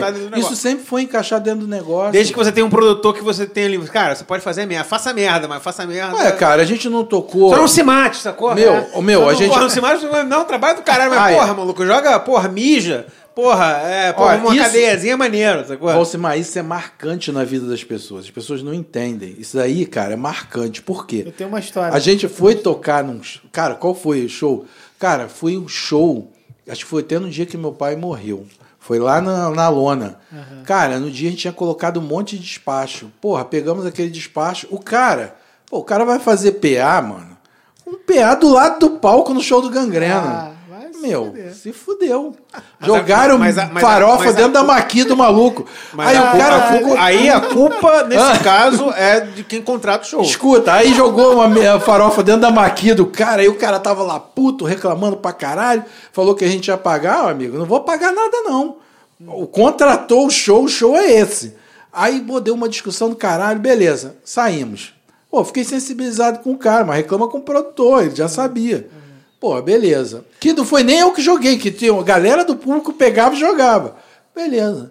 Maluco, passaram-se 11 anos. Fui tocar na lona, 11 anos, acho que até mais. Fui tocar lá na lona da ilha. Quem era o técnico de som? Era o cara. Era o mesmo cara que tava Então, tem uma história igual. Eu fui tocar. Eu fui tocar no, com, com ataque lá no, no Heavy Dutch. Tava eu, o Clóvis e uma menina conversando. Não vou falar o nome dela. E aí a gente tava conversando lá pelas tantas. O Clóvis falou assim: ah, Cara, eu te conheço de algum lugar pra menina. Ela, "Ah, da onde? Não foi um show do Gangrena que deixaram você toda lambuzada de, de farinha, com a porra toda? Ela olhou assim, um- um um garagem, Gangrena com DFC. É. Aí ela falou assim. Aí ela falou assim: É, fui eu sim. Aí, cara, aí ele, cara, ele riu, ele riu, parecia uma criança. E, Caralho, puta Porque que tinha um alvo, né, mano? Aí ela, Tinha pô, alvo. cara, aquele dia foi mó merda. Porque Então, e o alvo era sempre perto- o mais desavisado É, que tinha na ela parada. tava Sim, vendo sim. perto do palco, pum, foi tudo nela. Foi tudo nela. E foi Caralho. assim, ó. É, é, não, sempre Do tinha lado um direito, era do lado direito do palco do Porra, garagem. velho, a gente tocou lá no Musicaus, se liga. Eu acho que isso aí foi cortado na edição. A gente tocou no Musicaus com Cris e com Corsos. Aí o dia era o Zé do Caixão que tava lá. Beleza, cara, nesse dia, Bolsimar, tava todo mundo de preto. O que, que a gente fez? Não compramos nem farinha, irmão. Foi só fubá. Caralho, aí, é impagável a gente pegando, assim, aqueles alguidar jogando, a galera jogando, e os metaleiros tudo lá no cantinho, assim, ó. Ah, não vou me sujar, não vou me sujar. Cara, saiu todo mundo amarelo dessa Pega porra. Lá. Saiu todo mundo amarelo dessa Foda. porra. Esse foi, foi... cara. O despacho era uma coisa sensacional. Mas, assim, era mais do que o visual. O despacho é mais do que o visual. É, era o extra. Assim, vocês entregavam já uma parada foda e o despacho era o extra. Pois é, é um... E marca, claro que vai marcar, pô. Imagina, você você tá ali, mesmo quem tá vendo, que não recebeu, que não se fudeu, o cara olha, caralho, os caras jogaram bagulho em todo mundo. Cara, eu, eu me lembro que a gente tocou no Aeroanta, uma das vezes que a gente tocou no Aeroanta, que tava. Foi com pus. Aí a, a Siang, que- a Siang me emprestou a guitarra, uma Fly É. Aí ela veio e falou assim: Nossa, cara, deixa eu jogar o despacho, por favor, deixa eu jogar, não sei o que, não sei o que. Aí ela ficou toda feliz jogando aquela porra, sujando todo mundo. É, cara. É, cara. Cara, Isso- é, é muito bom, cara. É, foi uma ideia genial quem teve essa ideia. Mas, cara, sempre foi aquela questão de, de um desafio, sabe? Aham. Não, cara, eu- sabe o que eu acho maneiro, assim? Que vocês eram do subúrbio, cara. Tipo assim, sem acesso a muita coisa, tá ligado? E conseguir pensar numa porra tão diferente, tão maneira, que, É que, que inacreditável, fazia. velho. Não, e que fazia é, as pessoas ter sentimentos diferentes com relação a essa parada. fazia a agressividade delas aflorar na porra do show e fazer um show totalmente. é, como é que eu posso dizer assim? Fazer um show diferente, cara. Cara, isso, é, isso é fantástico, o cara. bom do Isso é uma Gangrena- parada que não tem preço. o bom do Gangrena é que todo mundo sabia como ia começar, mas sabia como ia Como é que terminar. termina? Como é que terminar, né, bicho? Então. Porque eu, eu, eu me lembro de um show, cara, que a gente fez na pista de skate de Botafogo. Ah, será que é aquele do. do- Foi o falecido cara da Boniard, o Sérgio da Boniard, Uhum. que fez. Então, o James estava nesse show, não era esse show? Ele viu o Gangrena. Não, mas é- era no bowl do Rio Sul. É no Bowl do Rio Sul. Ah, então, é Botafogo. é. Gangrena É. e Fuck Fuckers. É, Gangrena Folk Focus. Já, já contamos essa história. O É. Jamie, Ele James, James. vendo, é. A gente não chegou no final do show. É? Quase. É, Ah, porque é teve por polícia. polícia. Teve aí, ele polícia. fala, ele fala polícia. Cara, teve polícia, foi um negócio muito doido, cara. Ah. Muito doido mesmo. Cara, eu acho que o Sérgio da Boniard foi um dos caras mais visionários que teve no underground, cara. Porque ele tinha uma loja, ele patrocinava as bandas, ele dava roupa, ele organizava esses shows, essas festas, ele botava os sons para tocar. Era um cara muito visionário, bicho. É, assim como outras pessoas também, sabe, dentro do underground. Acho que muita coisa a gente tem que agradecer ao Fábio do Garagem, ao Raul do Caverna, entendeu? Essa galera que produz, sabe? Principalmente a galera que produzia nessa época, porque é engraçado você, às vezes, chegar e pensar. Assim, no dia de hoje é muito fácil eu pensar e entender o Fábio em algumas coisas, sabe? Não em tudo, que o Fábio era um cara controverso. Mas, assim, entender algumas coisas. Enquanto a gente estava indo lá para se divertir, aquilo dali era o meio de vida do cara. É, Era que ia pagar os boletos dele. Exatamente. E muitas das vezes o cara tava lá fazendo shows e tava puxando o gato da água, entendeu? Porque o garagem ficava sem água, o garagem ficava sem luz, né? E é, a lógico que todo mundo contribuiu, né, com a sua parte, mas a gente maluco às vezes não entende qual é a motivação das pessoas para fazer isso daí, sabe? Mas uma das coisas que eu mais me orgulho mesmo foi de ter participado daquela época do garagem, cara. Pode crer. Porque ali, cara, é, foi, vamos dizer, o grande brainstorm do underground carioca. Não, e O todo- a Garage época era, o- de era, ouro. era, o- era o, o CBGB do, É. do, do rock brasileiro. Todo mundo Exatamente. tinha Não era do rock carioca. É, era do, é. do brasileiro. De- depois de um tempo, as pessoas montavam banda pra. Não, um dia eu vou tocar no garagem. Exatamente. Não era o circo voador, era o garagem. Exatamente, aquele lugar toscão do lado da Vila Mimosa, É. tudo preto. Eu me lembro do Fábio falando assim: ah, então, é, porra, cara, eu, eu tento organizar uns shows assim, misturar as paradas, mas às vezes tem uma parada do meu lado assim que fala: vai lá, Fábio, faz merda, faz show de black metal.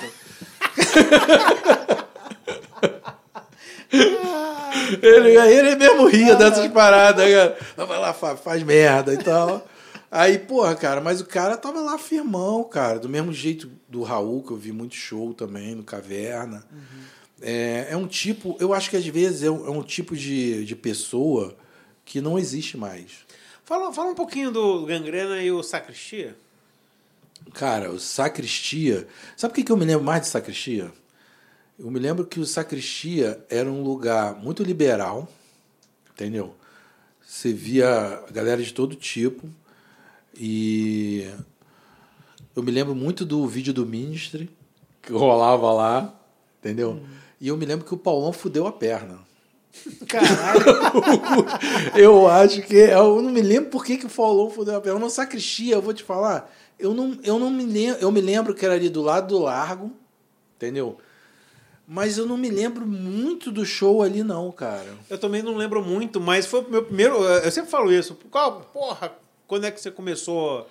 Eu, ia, eu era um moleque de 12, 13 anos que ia pra Baby House, no, que era no Bangu Atlético, do lado Ah, do. Ah, sei. E aí, tipo assim, porra, não decidia assim, pô, vamos entrar, não vamos entrar. Aí, porra, perto dali tinha um sacristia tocando um- uns rock. Porra, vamos naquela porra ali beber uma cerveja. Mas eu me lembro, cara, que todo mundo frequentava o largo. Assim, a galera toda frequentava E era meio que um largo. anexo do largo, era a versão Isso. rock, era a versão meio retardada do, do, do Largo de Bangu. assim. Cara, tinha o Sacristia e tinha um outro bar, o Sem Destino. Sem É, mas o Sem Destino já era É, mais... Já era ali na. Não era ali na perto da casa do Ricardo ali? É, perto É, perto do né? Ricardo. né? Eu me lembro que tinha o Sacristia e o Sem Destino, que eram os bares que a galera ia, né? Se divertir Eu e nunca tal. fui no Sacristia, mas no Sentino já. Ah, cara, mas o Largo era maneiro, cara. O Largo era maneiro. Assim, eu não frequentei muitas vezes, porque nessa época eu não morava em Bangu. Eu fui algumas vezes. Aham. Eu me lembro que tinha muito punk lá também.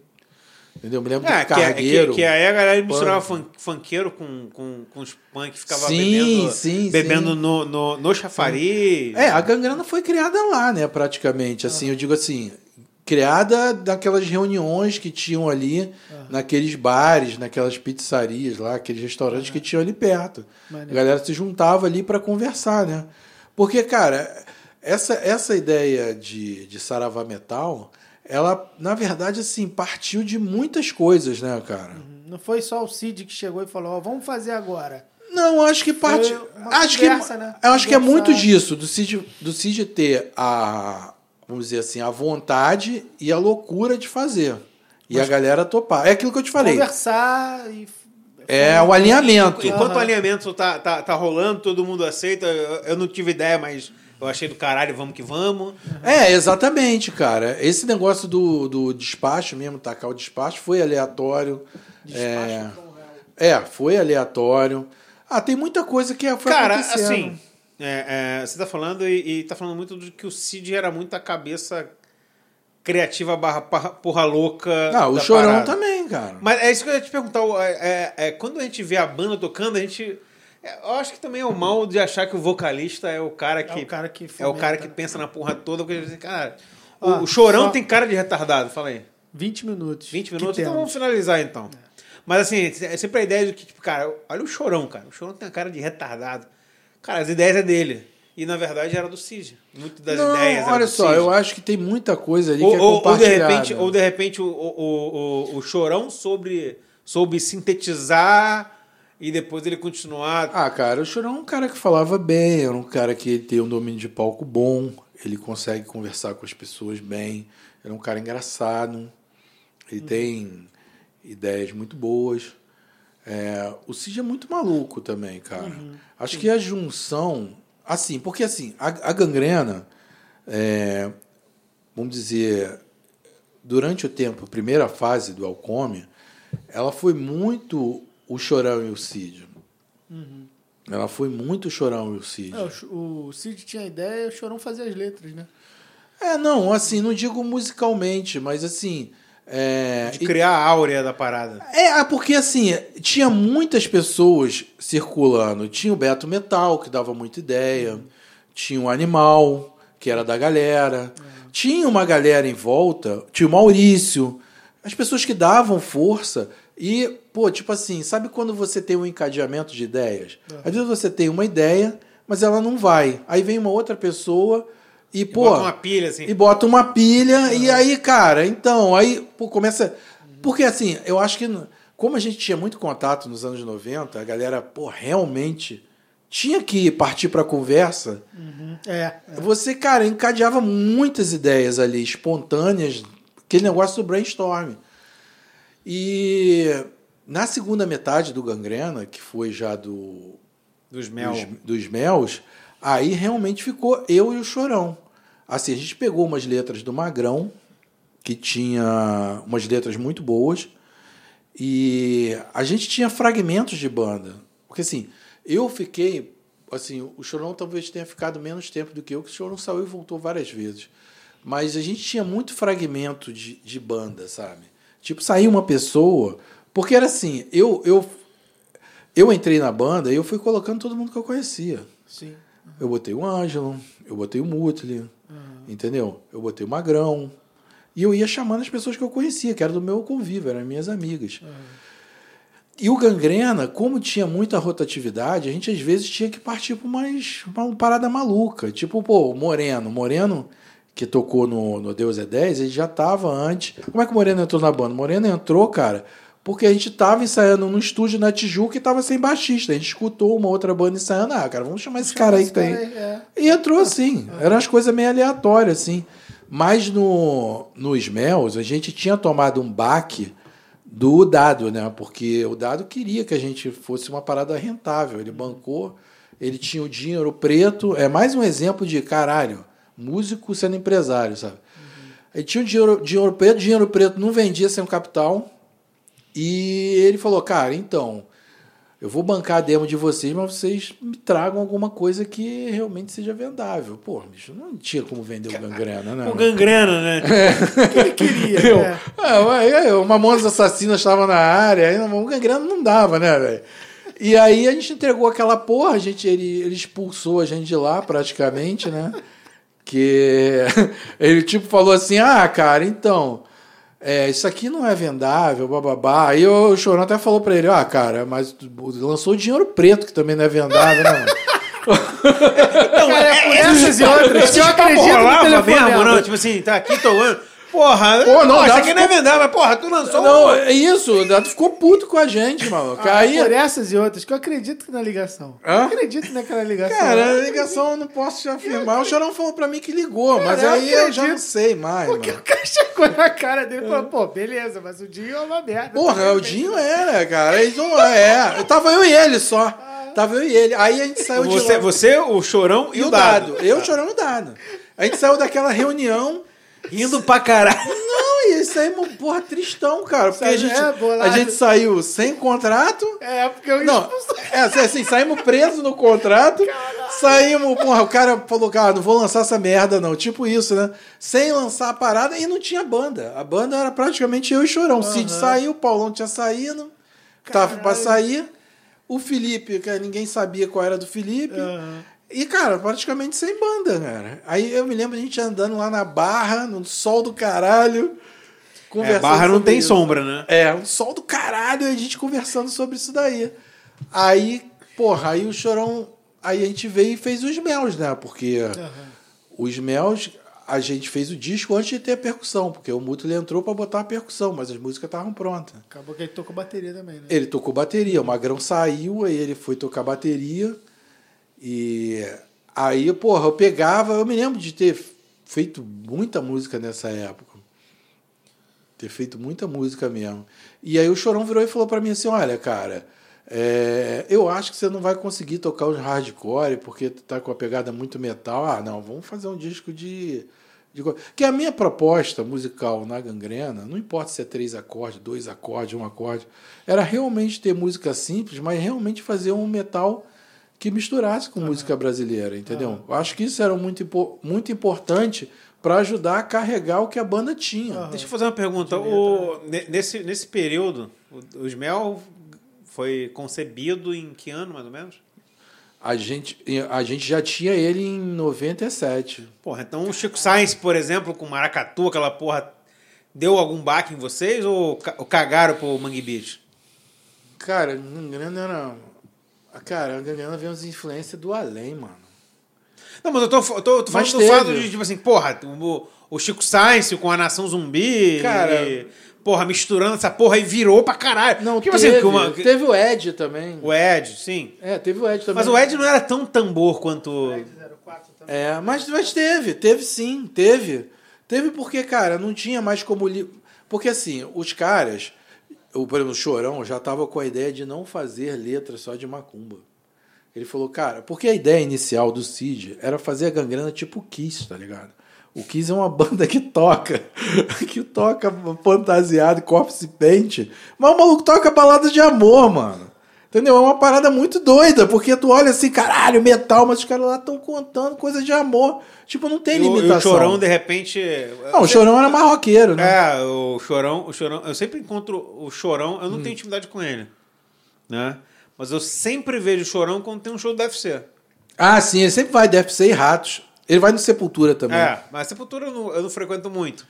Né? É. Mas, cara, Ratos e, e, e principalmente DFC. É, É, eu, a última vez que eu encontrei o Chorão em show foi no show do DFC. Aqui no Rio. E assim, vamos finalizar. A gente precisa, acho que deve ter mais uns 10 minutos. Ah, deve ser pra mim a banda do meu, do meu coração. E, e- e em um determinado momento parecia muito, tipo, uma amizade muito grande entre o Gangrena e o DFC. Como é que surgiu isso? Ah, cara, surgiu muito do, do Túlio, né?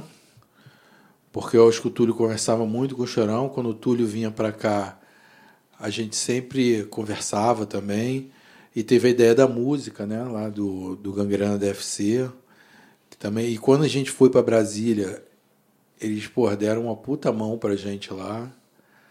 É, cara, banda underground nos anos 90, com amizade de um estado para o outro, cara, era sempre complicado na comunicação, né? Mas sempre que a gente podia, a gente ia nos shows dele e tocava junto deles.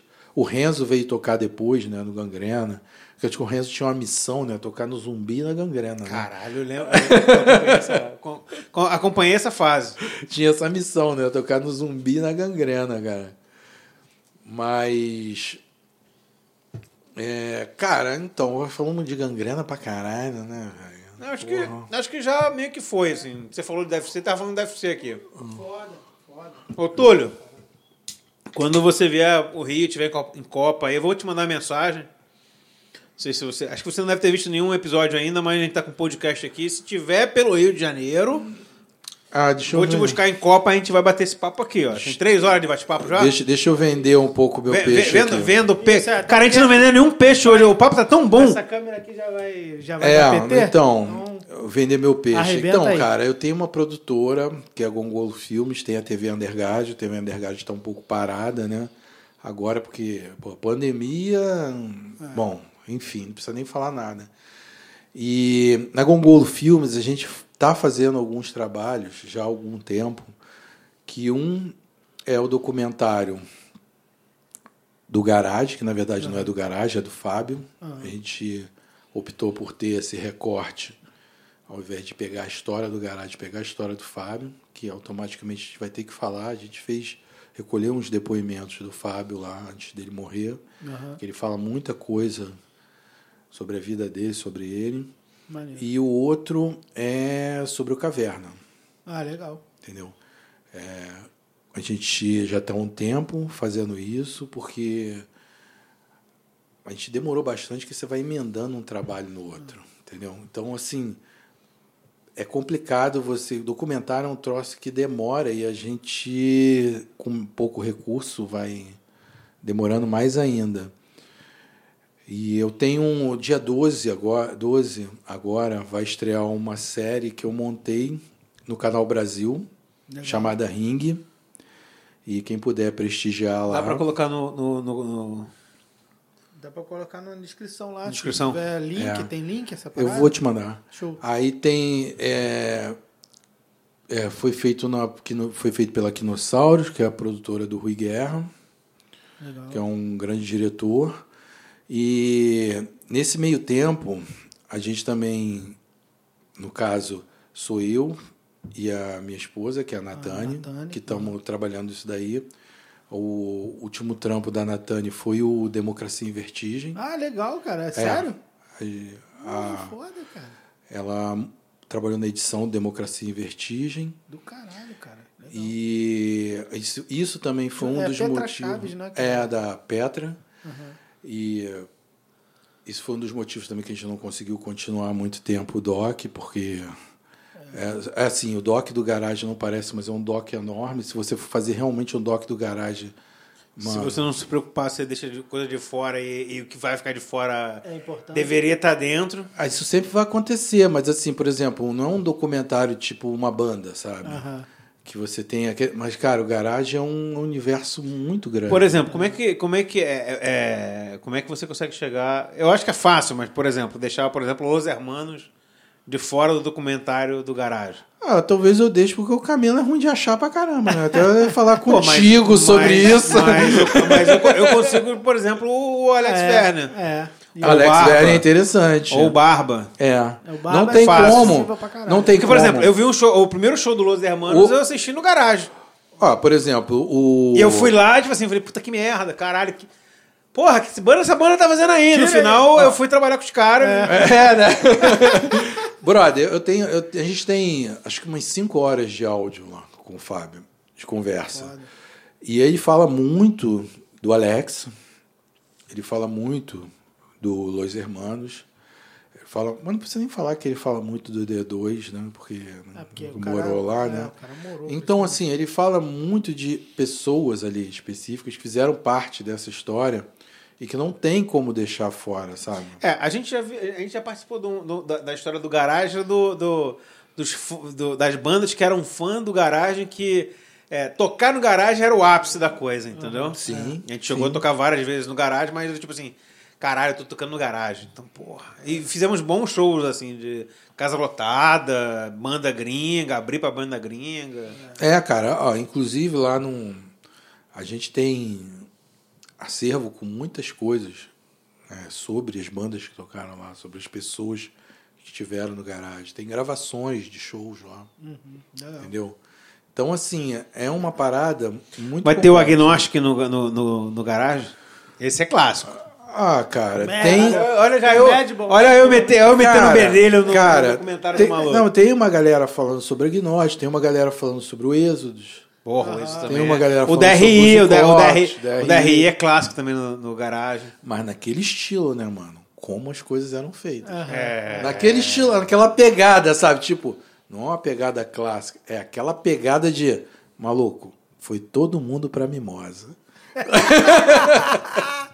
Muito bom. Aquela pegada de foi todo mundo pra Aham, mimosa, aham. que é o que acontecia. É, é, é. Entendeu? Então tem, tem várias histórias e histórias bacanas sobre o. Mas assim, é uma coisa que a gente veio conversando sobre e que é muito difícil é que o documentário não é especificamente do garagem. Ele é mais sobre o Fábio. Aham. Porque assim, é, o garagem, o, o Fábio ele tem tem umas coisas na personalidade do Fábio que torna ele um personagem único, entendeu? Muita gente não gosta, muita gente não Meio, concorda, um- uma parte polêmica. muita gente não concorda, muita gente às vezes falam coisas que não sabem, Uhum. entendeu? Como tudo, né? Mas não é muito sobre o garagem, é uma é um porque eu acho que sobre o garagem já está contado. Todo mundo sabe a história do garagem, todo mundo sabe o que aconteceu lá, mas eu acho que o que estava dentro da cabeça do Fábio acho que ninguém sabe. Não sabe, né? E, e esse documentário desvenda isso aí, né? É, é, é muito sobre, sobre isso daí, entendeu? Legal. Não, é legal essa. Porque essa- sobre cena, a gente já tem em andamento o doc do Caverna. Aham. Que aí realmente tem uma parada sobre. Eu tive um tempo conversando lá com o pai do Raul, Aham. sacou? E a gente gravou muita coisa, mas a gente tava. O pessoal fala muito em financiamento, né? Ah, cara, mete essa porra no financiamento, mete isso, mete aquilo. Mas geralmente, cara, quem mete dinheiro em financiamento sempre tá com uma grana para cobrir o que falta. É. Entendeu? E o que a gente fez? A gente fez uns investimentos diferentes. Muito mais na área de edital, entendeu? que era o que a gente precisava. Aham. Porque como vai rodar muito, filmar muito, E também você consegue acesso a festivais, né? é, De, cin- de, É. de documentário de cinema. Isso é sim, legal. aí é, é- é o que a gente está fazendo. Porque É um circuito bom também. é mais, é, mais de- é mais dessa área aí, é mais, é mais nessa É, área. porque você faz uma parada artística. E, aham, eu entendo. É legal pra caralho. Entendeu? Mas assim, é muito também porque, cara, chegou um, um, um tempo que não é sentar no saco, sabe? Mas para você partir para um financiamento coletivo, você tem que se dedicar um milhão por cento. A tua vida passa a ser aquilo. Aham. Entendeu? Até pra poder angariar a galera. Exatamente, você tem que postar constantemente, ter um um workflow todo É, nisso daí, cara. tá- é. Se você ainda tá editando, ainda tá gravando. Mano, tá a gente, a gente nunca teve como fazer. Um primeiro, porque, cara, acho que só o Democracia foi uns três anos. Entendeu? Assim, só Caralho. filmando e. E aí teve essa essa série também que eu trabalhei, tem uns, fiquei uns uns um ano e pouco também. Aí tu vai emendando uma coisa na outra, só aí já foi, sei lá, cinco anos. Fora os outros tampos. Pode crer. Tinha TV também, não tinha como levar. Aham, pode crer. Não tinha como levar à frente. Mas eu acho que agora a gente vai conseguir engrenar aí. E se tudo der certo, assim, passando a pandemia, passando. Tá vacinado já com duas doses? Não, não tô. Mas falam Tomou a que- primeira já não? A primeira É, já, pô. a Tu é primeira velho já. que eu, caralho. a primeira já, mas assim. Quanto que é a segunda? Ai, cara, é agora, é setembro. Ah, não, cara, mas tá perto, tá perto, brother. Mas é, cara, eu acho que essa parada vai ficar a gente todo ano tomando uma. Não, mas, uma- cara, só, só da gente tentar voltar ao. Não normal, mas, cara, O que era? tá geral vacinado e, porra, é não. Esquece, porra, é igual. Vai, vai ser igual, vai ser igual. vacina da gripe, parceiro. Esquece. É, a gente vai mas ficar nesse. de, de, porra, não ficar com medo de morrer dessa porra, sacou? Cara, eu tenho maior bolação de morrer assim num, numa ambulância, tá ligado? Você não ir pra canto nenhum, ficar esperando a vaga. Pô, vi um pessoal. Vi não, vi no jornal o pessoal morrendo assim. O caralho, maluco. Que merda, cara. Que doença maldita do a caralho. gente passou por um, por um reset bizarro. Cara, mas não é pra pensar que isso tudo tá acontecendo e pode voltar a funcionar de uma outra forma, ao invés de ficar pensando que tudo acabou. Não, cara, pra, pra Parou mim, e voltou. O brother, assim. Acabou não, cara. Eu não sei quanto é que tempo, tempo tem aí, mas a gente, a gente tá. a gente- eu, eu acredito que a gente vive ciclos. Seja. A gente está vivendo na, na questão da pandemia o ciclo é, que iniciou no pós-gripe a espanhola lá. É gripe espanhola aquela porra? Que é de 100 anos atrás? É, foi a espanhola. Isso aí. Que aí ele, porra, o carnaval, o carnaval que veio depois da gripe espanhola foi o bagulho. Foi, foi o que mais nasceu, É. gente. E o Eduardo Paes já tá prometendo bagulho. É, ele é festivo, Gomorra. ele é festivo, maluco. Ele é festivo. Ele já tá tudo. prometendo- Esse carnaval foi o que mais nasceu gente, né? Então, É, então. promete ter um baby boom O ba- novo o bagulho aí. é, é doido. E assim, é, é, eu também acredito que a gente está vivendo. Aí a gente entra na questão de política. é, que a gente está vivendo um período que foi vivido na década de 30 e 40. De que o populismo e, e, Ah. e- e o autoritarismo tá em voga, entendeu? Então é um. Meu irmão, a gente tem que, vai, vai viver, e aí às vezes é um auto- autoritarismo, não só do lado de lá, mas do lado de cá também. Que As pessoas não precisam. É, tão, tão, a gente- é, nosso lado também está meio autoritário, e, e se você. Mano, alguém elegeu o cara. É. Não, não, mas, cara, mas o, o que me Você preocupa não é quem elegeu o cara. É, O que me preocupa mais é o lado de cá, que às vezes é tão autoritário quanto, o lado é, de lá. Você vê gente de. Do tipo, que porra, eu concordo contigo, que- eu concordo contigo 90%. Mas- E pra você não basta, os 10% que eu discordo de você é o suficiente pra eu te odiar. É, mas isso aí é o, é o público do maluco, né? Não? Não, mas é o contrário nosso. também. É, esse, é, É. Cara, o público dele. Cara, eu não sou evangélico, eu sou. Eu não digo que sou agnóstico, eu não sou, não sou ateu, eu sou agnóstico. Mas é quase ateu. Meu irmão, foda-se ele. Minha, minha preocupação são as pessoas que estão do meu lado, que às vezes eu concordo contigo 90% e não é o suficiente. Mano, É, mas aí. vê- você mas vê qual é a pessoas- parada? é. A gente vai todo mundo se cancelar? É, é, é Não, não, esse então, tipo é, de coisa. É isso aí que você falou, cara. Às vezes, assim, o- o- o- as pessoas que estão que tão, é, na esquerda acabam cancelando por causa de 10%, cara. E às vezes é só uma conversa que falta, tá ligado? Vou dar um exemplo. só uma compreensão. vou dar um exemplo clássico, assim. Eu vou dar um exemplo clássico. Eu votei nulo em 2018. Eu Uma também, porrada é. de filha da puta disse que eu votei no Bolsonaro. É. Eu votei nulo. Você tá com cara de bolsonarista. Tô de vermelho, caralho, porra! Eu tô de vermelho, porra. Mas assim, o Bolsonaro. O Bolsonaro. Bolsonarista, quer dizer, preza não usa vermelho. Ah, não, é. Ape- apesar- não pode ser Pode- flamenguista. Hã? América, então, nem pensar. Ué, meu sogro, ué, meu sogro, meu sogro é vascaíno, não tem vermelho, só na Cruz de Malta. Ele é bolsonarista? Caralho. não? Pra caralho! Outra coisa, a Não. Cruz de Malta branca. aí, aí, aí, aí, aí é que tá. Caralho. O pessoal que, que vem com esse papo não morou em Senador Camará Ah, no início do- do- dos anos 2000, onde eu não podia. Se você atravessasse de vermelho na linha do trem, É. Dava merda. é, ó, do lado é comando vermelho, do outro lado é terceiro comando. De vermelho, maluco, pode vir fazer feira aqui não. Pode não. É. Aí eu, aí, eu, aí eu me sinto velho, aí eu me sinto chato. Aí eu falei, puta, sério mesmo? Ah, cara, eu, eu- olha, mas a gente fica restrito a bolhas, né? É, sim. É, mas, mas assim, eu acho que a, a gente está vivendo um período que tem. É, a gente está tá tendo que se adaptar a uma série de coisas. Eu já percebi que, que te incomoda muito essa questão da tecnologia hoje. de- Não, só, só não me incomoda, assim, não me incomoda a ponto de eu achar que ela não é boa pra mim.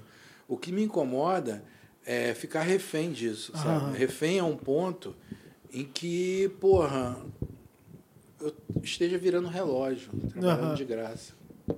Aham. E hoje, hoje me incomoda muito mais é, é, é como, como os idiotas.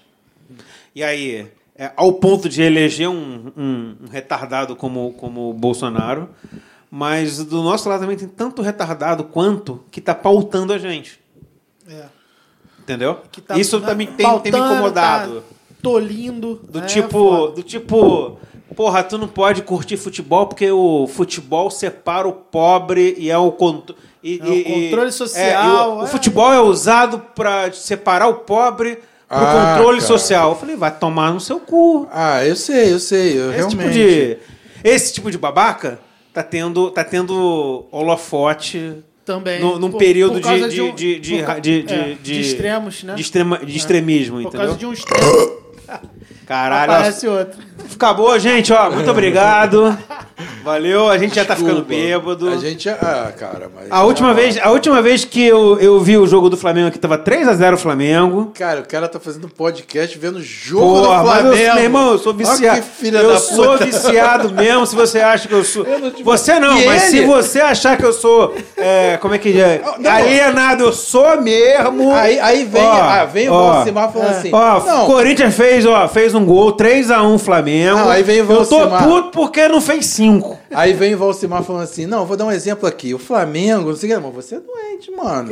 Você quer comparar o bagulho com música? Imagina o cara falando assim: ah, maluco, eu sou sepultura, foda-se que você é sarcófago, foda-se que você é kid de abelha. Eu sou sepultura e acabou, eu só escuto Ah, sepultura. ah, vou te falar. Não tem A- isso, né? A, a, a última. Aqui, mano, aqui. Tinha um cara no trabalho Ah. que tudo pra ele era futebol. Então, é, uma vez eu cheguei, pô, cara, o cara tá reclamando que a menina faz mais. É, trabalha mais do que ele ali, mas ele tá reclamando do coletor. Ele falou assim: cara, olha só. é, Não fica bolado, não. É o seguinte, ó. A Rose, que é a menina, Ah. ela é o Romário, tá ligado? Daquele Flamengo de 95. e o, o rapaz é um chaveirinho. Caralho, tipo assim, Chaveirinho, Não, o chaveirinho, não é o chaveirinho. É o. Não, Caralho, esqueci o nome dele. o cafezinho, cafezinho que tomou um chutão. Tá né? ligado? Então, tipo assim, ela é o Romário, ela manda pra caralho, a mulher é foda. E ele é um chaveirinho, tá ligado? Então, tipo, Caralho, não esquenta pra ele, não. Sensacional, sensacional. bom, cara, valeu. Tudo ele levava pro futebol, tudo. Cara, lembra aquele Flamengo de 92 com o Renato Gomes Casagrande? A minha equipe é assim, não entra com 11, entra com 9, tá ligado? Cara, mas ó, ótimas analogias, cara. Minha equipe sempre tem 9, Ah, não tem cara, nem que tem, fuder. tem que puxar pra alguma coisa, cara. Tem que puxar pra alguma coisa, cara. Valeu aí, pessoal. Eu acho que já deve ter é, cortado aí o caralho. É. Pô, Vlad, obrigado por ter vindo, cara. Obrigado mesmo, Porra. cara. Eu sei que Porra. ficou muito papo de, de fora, mas. Ah, Aí, paciência, nada a gente não- então parte 2. A gente. Ah, cara. A gente. A gente tem a ideia aqui de, de fazer um bar, a gente já tá bêbado, já tô enrolando a língua já. e já tá rotando. Mas, cara, obrigado aí pelo papo. É, Ah, cara, eu, eu agradeço a vocês. Na verdade, assim, o que acontece? A, a gente que. Quer dizer, dos anos 90, a galera começou a banda praticamente ao mesmo. ah, Não foi ao mesmo tempo, mas é, é contemporâneo. é, é, é, eu digo que, que eu montei banda por conta de vocês. É, mas é contemporâneo. Influenciou, a gente influenciou pô, tocou assim no mesmo período. Mas o principal, sabe o que, que é, cara? Eu acho que o principal é que a gente é da Zona Oeste. O principal é que a gente é da Zona Oeste, o principal é que a gente Suburbano. é suburbano e traz os mesmos valores. É isso que é importante, cara. Porque só, eu acho que só quem viveu essa época para entender o quanto, o quanto de atraso as coisas Vinham pra a cá. A gente tinha que tirar o atraso, né? Exatamente, cara. Quando acontecia alguma coisa na Zona Sul, aqui, maluco, a gente sabia quando já tinha acabado. É, é. Entendeu? E eu, eu acho que é o principal, cara. É... Ter isso daí, cara, como. Acho que dentro do trabalho, sabe? Dentro do trabalho mesmo. O Gangrena sempre pautou por essas paradas é, suburbanas, cotidianas, sabe? E eu vejo que muita banda seguiu por esse caminho. E outras bandas não, não seguiram porque, cara, tinham vergonha. Sabia? Eu acho que tinha muita banda que tinha vergonha de falar de onde veio, cara. Eu acho que o Gangrena, como Ataque, como outras bandas, o Confronto também, como outras bandas, nunca tiveram, cara, essa vergonha de bater no peito e falar que, porra, veio do subúrbio, veio, vamos dizer, para os racionais, contrariando as estatísticas, sacou? Sim, sim. Entendeu? E Pô, tu quer, tu, ah, tu quer mais do que a gente tá fazendo um podcast? Não sei se vocês estão cientes geograficamente, mas a gente tá dentro da Vila Vintém. É. Está na, na Barão da Triunfo. A gente tá na Barão da Triunfo, num estúdio de um rapaz que montou, que de, de, de uma pessoa de, com sonho de montar um estúdio bacana. Mas, cara, é na Vila Vintém. É na Vila Vintém. Vocês já devem ter ouvido, inclusive, em músicas, É. é, a comunidade da Vila Vintém. Então, E acho que é muito... o Celcinho circulava por É, aí. exatamente. é muito. Eu acho que não tem como, como você. Escapar, né? Não, não, é- é- eu acho que assim, pegar o, pegar o, o hardcore e usar isso como uma coisa de estilo. Ah, eu vou fazer um hardcore suburbano. Ou você é, ou você não é, mano. aham, aham, Ou você fala das coisas que você vive, ou não, mano. aham. É, aham. Ou não. Cara, acho que hardcore, é, o metal eu nem digo tanto, mas principalmente o hardcore, ele tem uma essência, cara, quase igual a do funk, pelo lado do protesto. Sim.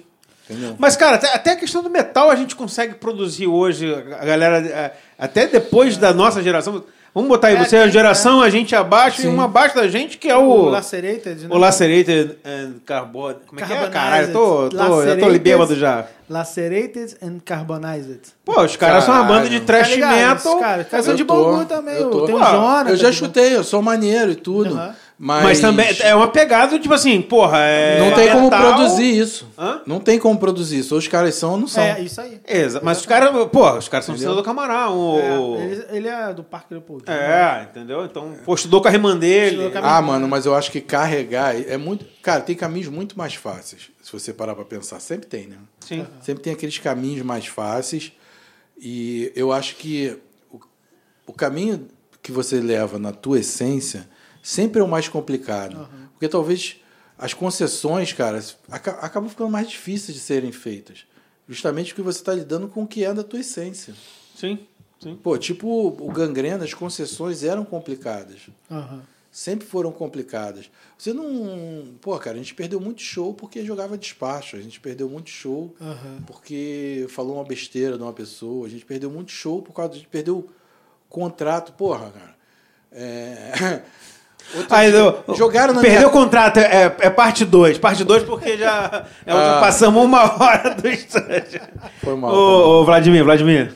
Valeu mesmo. De novo, de novo. Vamos lá, vamos lá. Se deixar, o papo vai embora, maluco. Fudeu. Ah, Valeu aí, pessoal. Valeu. Senão, senão é foda, cara. Senão é foda. Abraço. ficaram muitas coisas de fora. Tô mentindo, Cara, tô mentindo. É 6 horas, seis horas da tarde, mano. Pô, em breve o Uber não entra aqui, né? Em breve o Uber não entra aqui, né? É isso? É por aí? Não, não. Aqui é tranquilo.